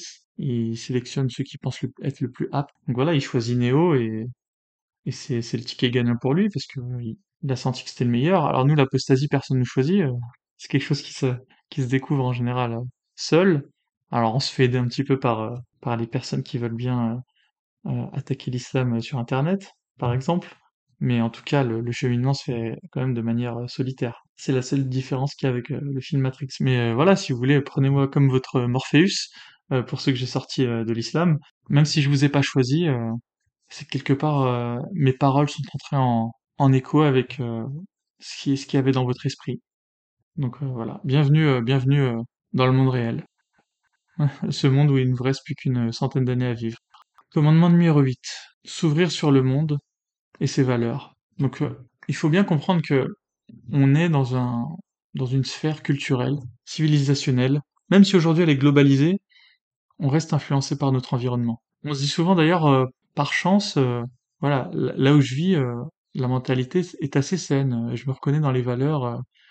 moi, bizarrement, je suis né en France, patrie des Lumières, peut-être le pays de, de l'athéisme dans le monde en tout cas de l'athéisme militant, parce que sinon on pourrait dire que la Chine est athée, donc euh, ça pourrait être le, plus grand pays euh, de l'athéisme. Mais euh, voilà, je, me trouve vraiment comme un poisson dans l'eau en France. C'est vraiment un, pays qui, qui a des, valeurs comme la liberté d'expression, l'égalité des sexes, la violence qui est criminalisée. Donc c'est vraiment des valeurs qui me correspondent parfaitement. Mais parfois je me dis, enfin c'est pas possible d'être tombé aussi juste. Ce pays doit aussi avoir des, défauts euh, où il doit avoir aussi d'autres qualités qui sont développées par d'autres civilisations. Par exemple, euh, je trouve ça assez intéressant parce que dans la civilisation indienne, euh, on met beaucoup l'accent sur euh, sur l'alimentation et ça c'est. Alors, je me demande si en France on n'est pas, on commence pas à être sérieusement menacé par l'empire anglo-américain sur voilà tout ce qui est junk food, mais je trouve que les Indiens ont gardé ce bon sens avec l'alimentation. Voilà, une alimentation qui est assez riche en épices, en légumes, euh, très peu de viande chez les Indiens, hein, finalement. Sans être indien, euh, je me sens assez proche euh, des Indiens pour ça. Donc voilà, ouvrir son esprit sur le monde. Moi, je connais très bien l'Asie puisque ma femme est asiatique et il y a beaucoup de valeurs de bienveillance, de gentillesse qu'on retrouve là-bas et qu'on a un peu perdu ici. Donc voilà, s'ouvrir sur le monde. ne pas penser que dans son entourage, on a tout compris, qu'on a tout compris mieux que les autres. Mon neuvième point, ou plutôt mon neuvième commandement, ce serait de toujours se montrer rigoureux dans ce qu'on fait. En tout cas, euh, d'avoir la volonté de le faire, ou en tout cas de se montrer rigoureux dans les choses qui nous semblent les plus importantes. Quand je vous fais un épisode, euh, alors au début, euh, voilà, j'étais de ceux qui tâtonnaient qui faisaient leur, enfin, qui rendaient un travail beaucoup moins léché que, que ce que je produis aujourd'hui, et même si je me rends compte encore du, chemin que j'ai à, parcourir, mais quand je fais les épisodes, vraiment, j'y mets euh, tout mon cœur. Euh, évidemment, sur un, sur un format podcast, on peut pas contrôler toutes les paroles. Des fois, je me laisse aller, j'en suis, j'en suis sûr, j'en suis certain. Euh, parfois aussi, je repère même pas euh, les, les, les, les, erreurs de jugement que j'ai pu commettre. Donc, euh, et là, et là, c'est là que je compte sur vous pour me reprendre. Ma, ma, pensée, j'essaie de la rendre non figée donc euh, voilà, cette rigueur, euh, elle doit quand même être ce qui guide euh, mon travail. Voilà, j'espère que je vous donne au moins cette impression. En tout cas, c'est ce que j'essaye d'appliquer dans, dans la vie. Et attention, parce que là, c'est là que je vois arriver, la rigueur ne doit pas se laisser envahir par la paralysie, parce qu'il y a beaucoup de, de personnes qui sont tellement rigoureuses, tellement méticuleuses, tellement perfectionnistes, qui ne vont par exemple ne même pas se lancer dans des projets, parce qu'ils vont anticiper à l'avance tous les problèmes qui vont leur arriver. Donc euh, voilà, essayez quand même de toujours trouver une certaine, euh, un certain équilibre. Essayez de, faire les choses avec panache. Je pense que ce sera déjà pas mal. Et enfin, le dixième euh, commandement, ce serait tout simplement de, se montrer constant. C'est ce que je compte vous prouver. On verra si je respecte ce, commandement. Si je vais continuer à pouvoir produire des épisodes. La constance, c'est ce qui permet à la fois de persévérer, de s'auto-motiver à, persévérer, puisqu'on sait qu'en continuant, en répétant, on va sans cesse s'améliorer. Et euh, qu'est-ce qu'on vise d'autre dans la vie euh, si ce n'est de, devenir la meilleure version de soi-même? Et ça permet aussi euh, aux autres de voir que vous êtes une personne fiable. Si les autres voient en vous une personne fiable, elles voudront miser sur vous, que ce soit amicalement, professionnellement. Donc la constance, c'est vraiment voilà, une grande vertu cardinale à respecter. Ça aurait pu, éventuellement être même euh, la première des vertus. Voilà, c'était les dix euh, commandements euh, de Momo. Donc, dites-moi quels sont les dix vôtres, si vous en avez dix autres peut-être? si vous si vous aviez un autre classement à, à proposer, et je serais je serais ravi de le lire à l'antenne une autre fois ou voilà réfléchir à cela avec vous. Et je pense que c'est pas mal. Euh, merci pour tout, et je vous dis à très bientôt.